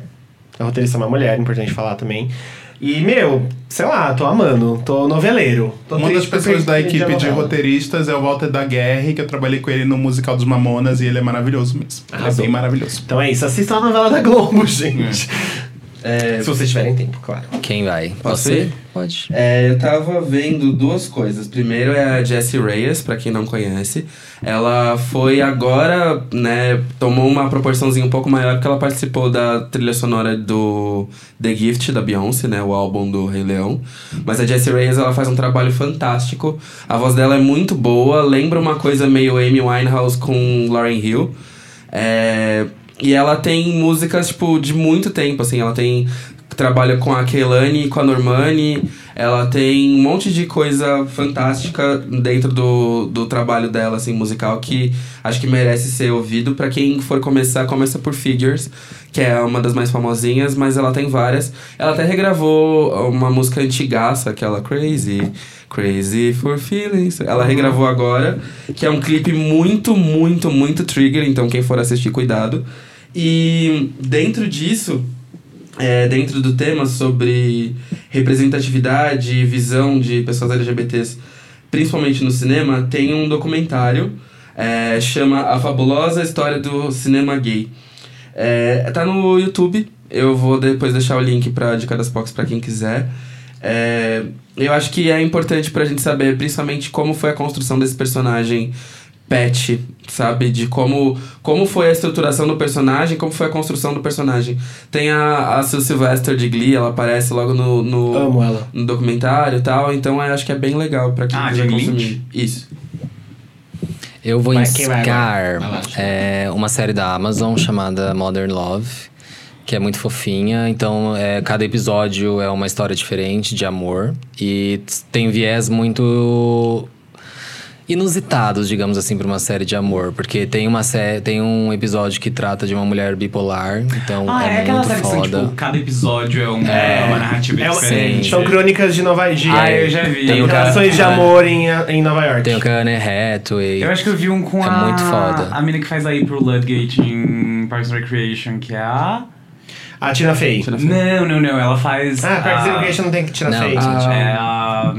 Audrey, alguma coisa. Audrey... Plaza. Plaza. Obrigado. Ah, que ela faz. É o episódio do porteiro? Não, do, do. ass- Acho que é do assalto na. da- que começa a roubar os pacotes que deixam na porta da casa. Tipo uma casa, tipo, suburbana, assim. E aí, tipo, a galera começa a roubar coisinhas, tipo, roubar os, os, os, os pacotes. Aí, tipo, vira um- uma loucura. Tipo, meu Deus, a gente precisa encontrar esse ladrão. E aí meio que mostra como a dinâmica do relacionamento dela vai mudando por conta disso. Eu acho que é dessa série. Eu posso estar confuso, talvez. Tá, é, a gente. a gente- eu não vi. Ok, eu. eu, eu...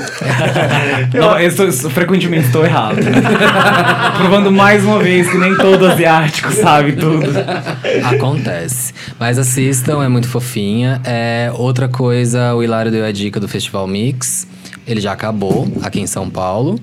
Mas o site SP Cine Play, que é como se fosse uma Netflix, ele tem 11 filmes do Festival Mix disponíveis de graça até o final de dezembro. É só fazer o cadastro e você consegue assistir de boa pela internet, tá bom?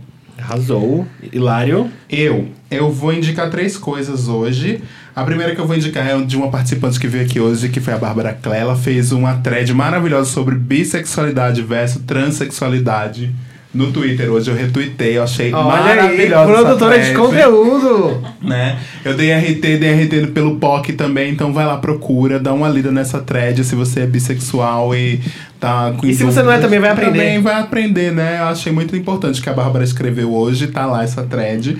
Dentro do tema, o Bruno falou isso aqui no começo, que foi Corações Sujos, que é um livro e um filme que são que é maravilhoso, vale muito a pena para conhecer esse passado, essa parte da história do Brasil que é ne- negligenciada, que é da imigração asiática, principalmente a japonesa, no Brasil é a questão da Segunda Guerra Mundial que, e como influenciou na vida dessas pessoas e dessa comunidade inteira. É, então eu indico também Corações Sujos, dando um, um reforço aqui. E a terceira e última coisa que eu vou indicar é o disco novo, que eu sou velho, então eu falo disco, do Ney Mato Grosso. Que tem 78 anos e é extremamente Eu vi necessário. 78 músicas, eu falo, caralho, não, 78 gente. anos. Ele tem 78 anos, o Ney, e ele é extremamente necessário a existência do Ney Mato Ney é Grosso. tudo.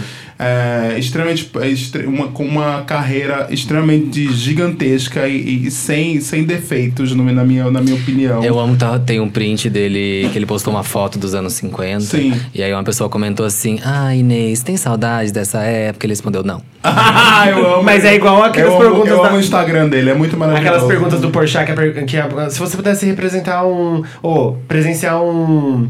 Um dia histórico, uma data histórica, pra onde você voltaria? Tipo, Os caras vai lá e falam assim: ah, pra, queria ver o descobrimento do Brasil. Tipo, nenhum LGBT, nenhum Ninguém negro, nenhuma mulher quer voltar pra essas épocas, né? Tipo, A quem gente- quer voltar, gente? A gente não quer estar aqui agora. Agora, tá imagina? A mais pra querer trás voltar. que isso, amor. É. Acho que não. Enfim, aí o disco do Ney se chama Bloco na Rua. E a capa tá E perfeita. a nesse capa disco. é maravilhosa, como tudo que o Ney Mato Grosso faz. Tem uma versão de Jardins da Babilônia da Rita Lee que é maravilhosa. Tem a versão de Pavão Misterioso também, que a voz dele é até irreconhecível a voz dele. Começa com, com, com os metais e é muito bom. Aí Esse arrasou, disco amigo. tá todo. tá Vendeu todo. muito bem, vou- É, vou- vou Mato ouvir Grosso agora. É maravilhoso. Aproveitar então que você tá no MPB LGBT, Aham. eu quero indicar um, um, um, um álbum que eu tô ouvindo essa semana inteira, não sei porquê, que é O Estrangeiro do Caetano Veloso. Ah, é maravilhoso. Que esse álbum eu ouvi do começo ao fim, assim, ele tem uns assuntos bem, bem legais, é de 89. É, é isso mesmo. E é isso, é minha Vai dica pro-. Bom, eu vou indicar, é, mais ou menos seguindo na linha que o Hilário falou do Corações Sujos. É um livro que eu gosto mais, que ele, ele foi escrito por uma pessoa asiática, né? Então, o livro chama O Perigo Amarelo, Imagens do Mito e Realidade do Preconceito, da Márcia Yumi Takeuchi. Ele é realmente uma... ele faz uma análise de como foi construída a imagem, é, da, da- analisa o período da, da imigração japonesa no Brasil e também faz uma análise de como foi criada no imaginário das pessoas o que é ser o, o japonês ou a japonesa no Brasil. Então, ela, ela fala sobre as questões tipo, da gente, de, de questões é, políticas, de como a gente realmente tinha um, um órgão que era eugenista, que discutia a criação de um, de um país mais branco e, e vai... fa- fa- não- ela não entra tão profundamente na questão, tipo, do Corações Sujos, que foi o episódio que a gente teve aqui no interior de São Paulo, daí dessa, dessa, dessa rivalidade, dessa briga que aconteceu com, com a galera da Shin do Renmei, mas é, é um livro muito massa, eu recomendo bastante para quem que- quiser entender um pouco mais sobre a questão da imigração. E aí eu também vou indicar algumas, porque eu falei, né, da questão de produção cultural do que a gente consome, de que não, não necessariamente uma pessoa asiática produza o anime, existem várias outras formas de expressão. Então, eu gosto muito do trabalho da Ing Lee, que ela é uma, uma ilustradora que faz parte do, do selo Pólvora. O selo Pólvora, ele tem essa, essa questão dessa vertente de, de publicações que falam sobre a, a diáspora, diáspora asiática na América Latina. Então é bem massa. É, também gosto bastante do trabalho da Rika Lee, não sei se vocês conhecem, ela é uma artista feminista muito foda.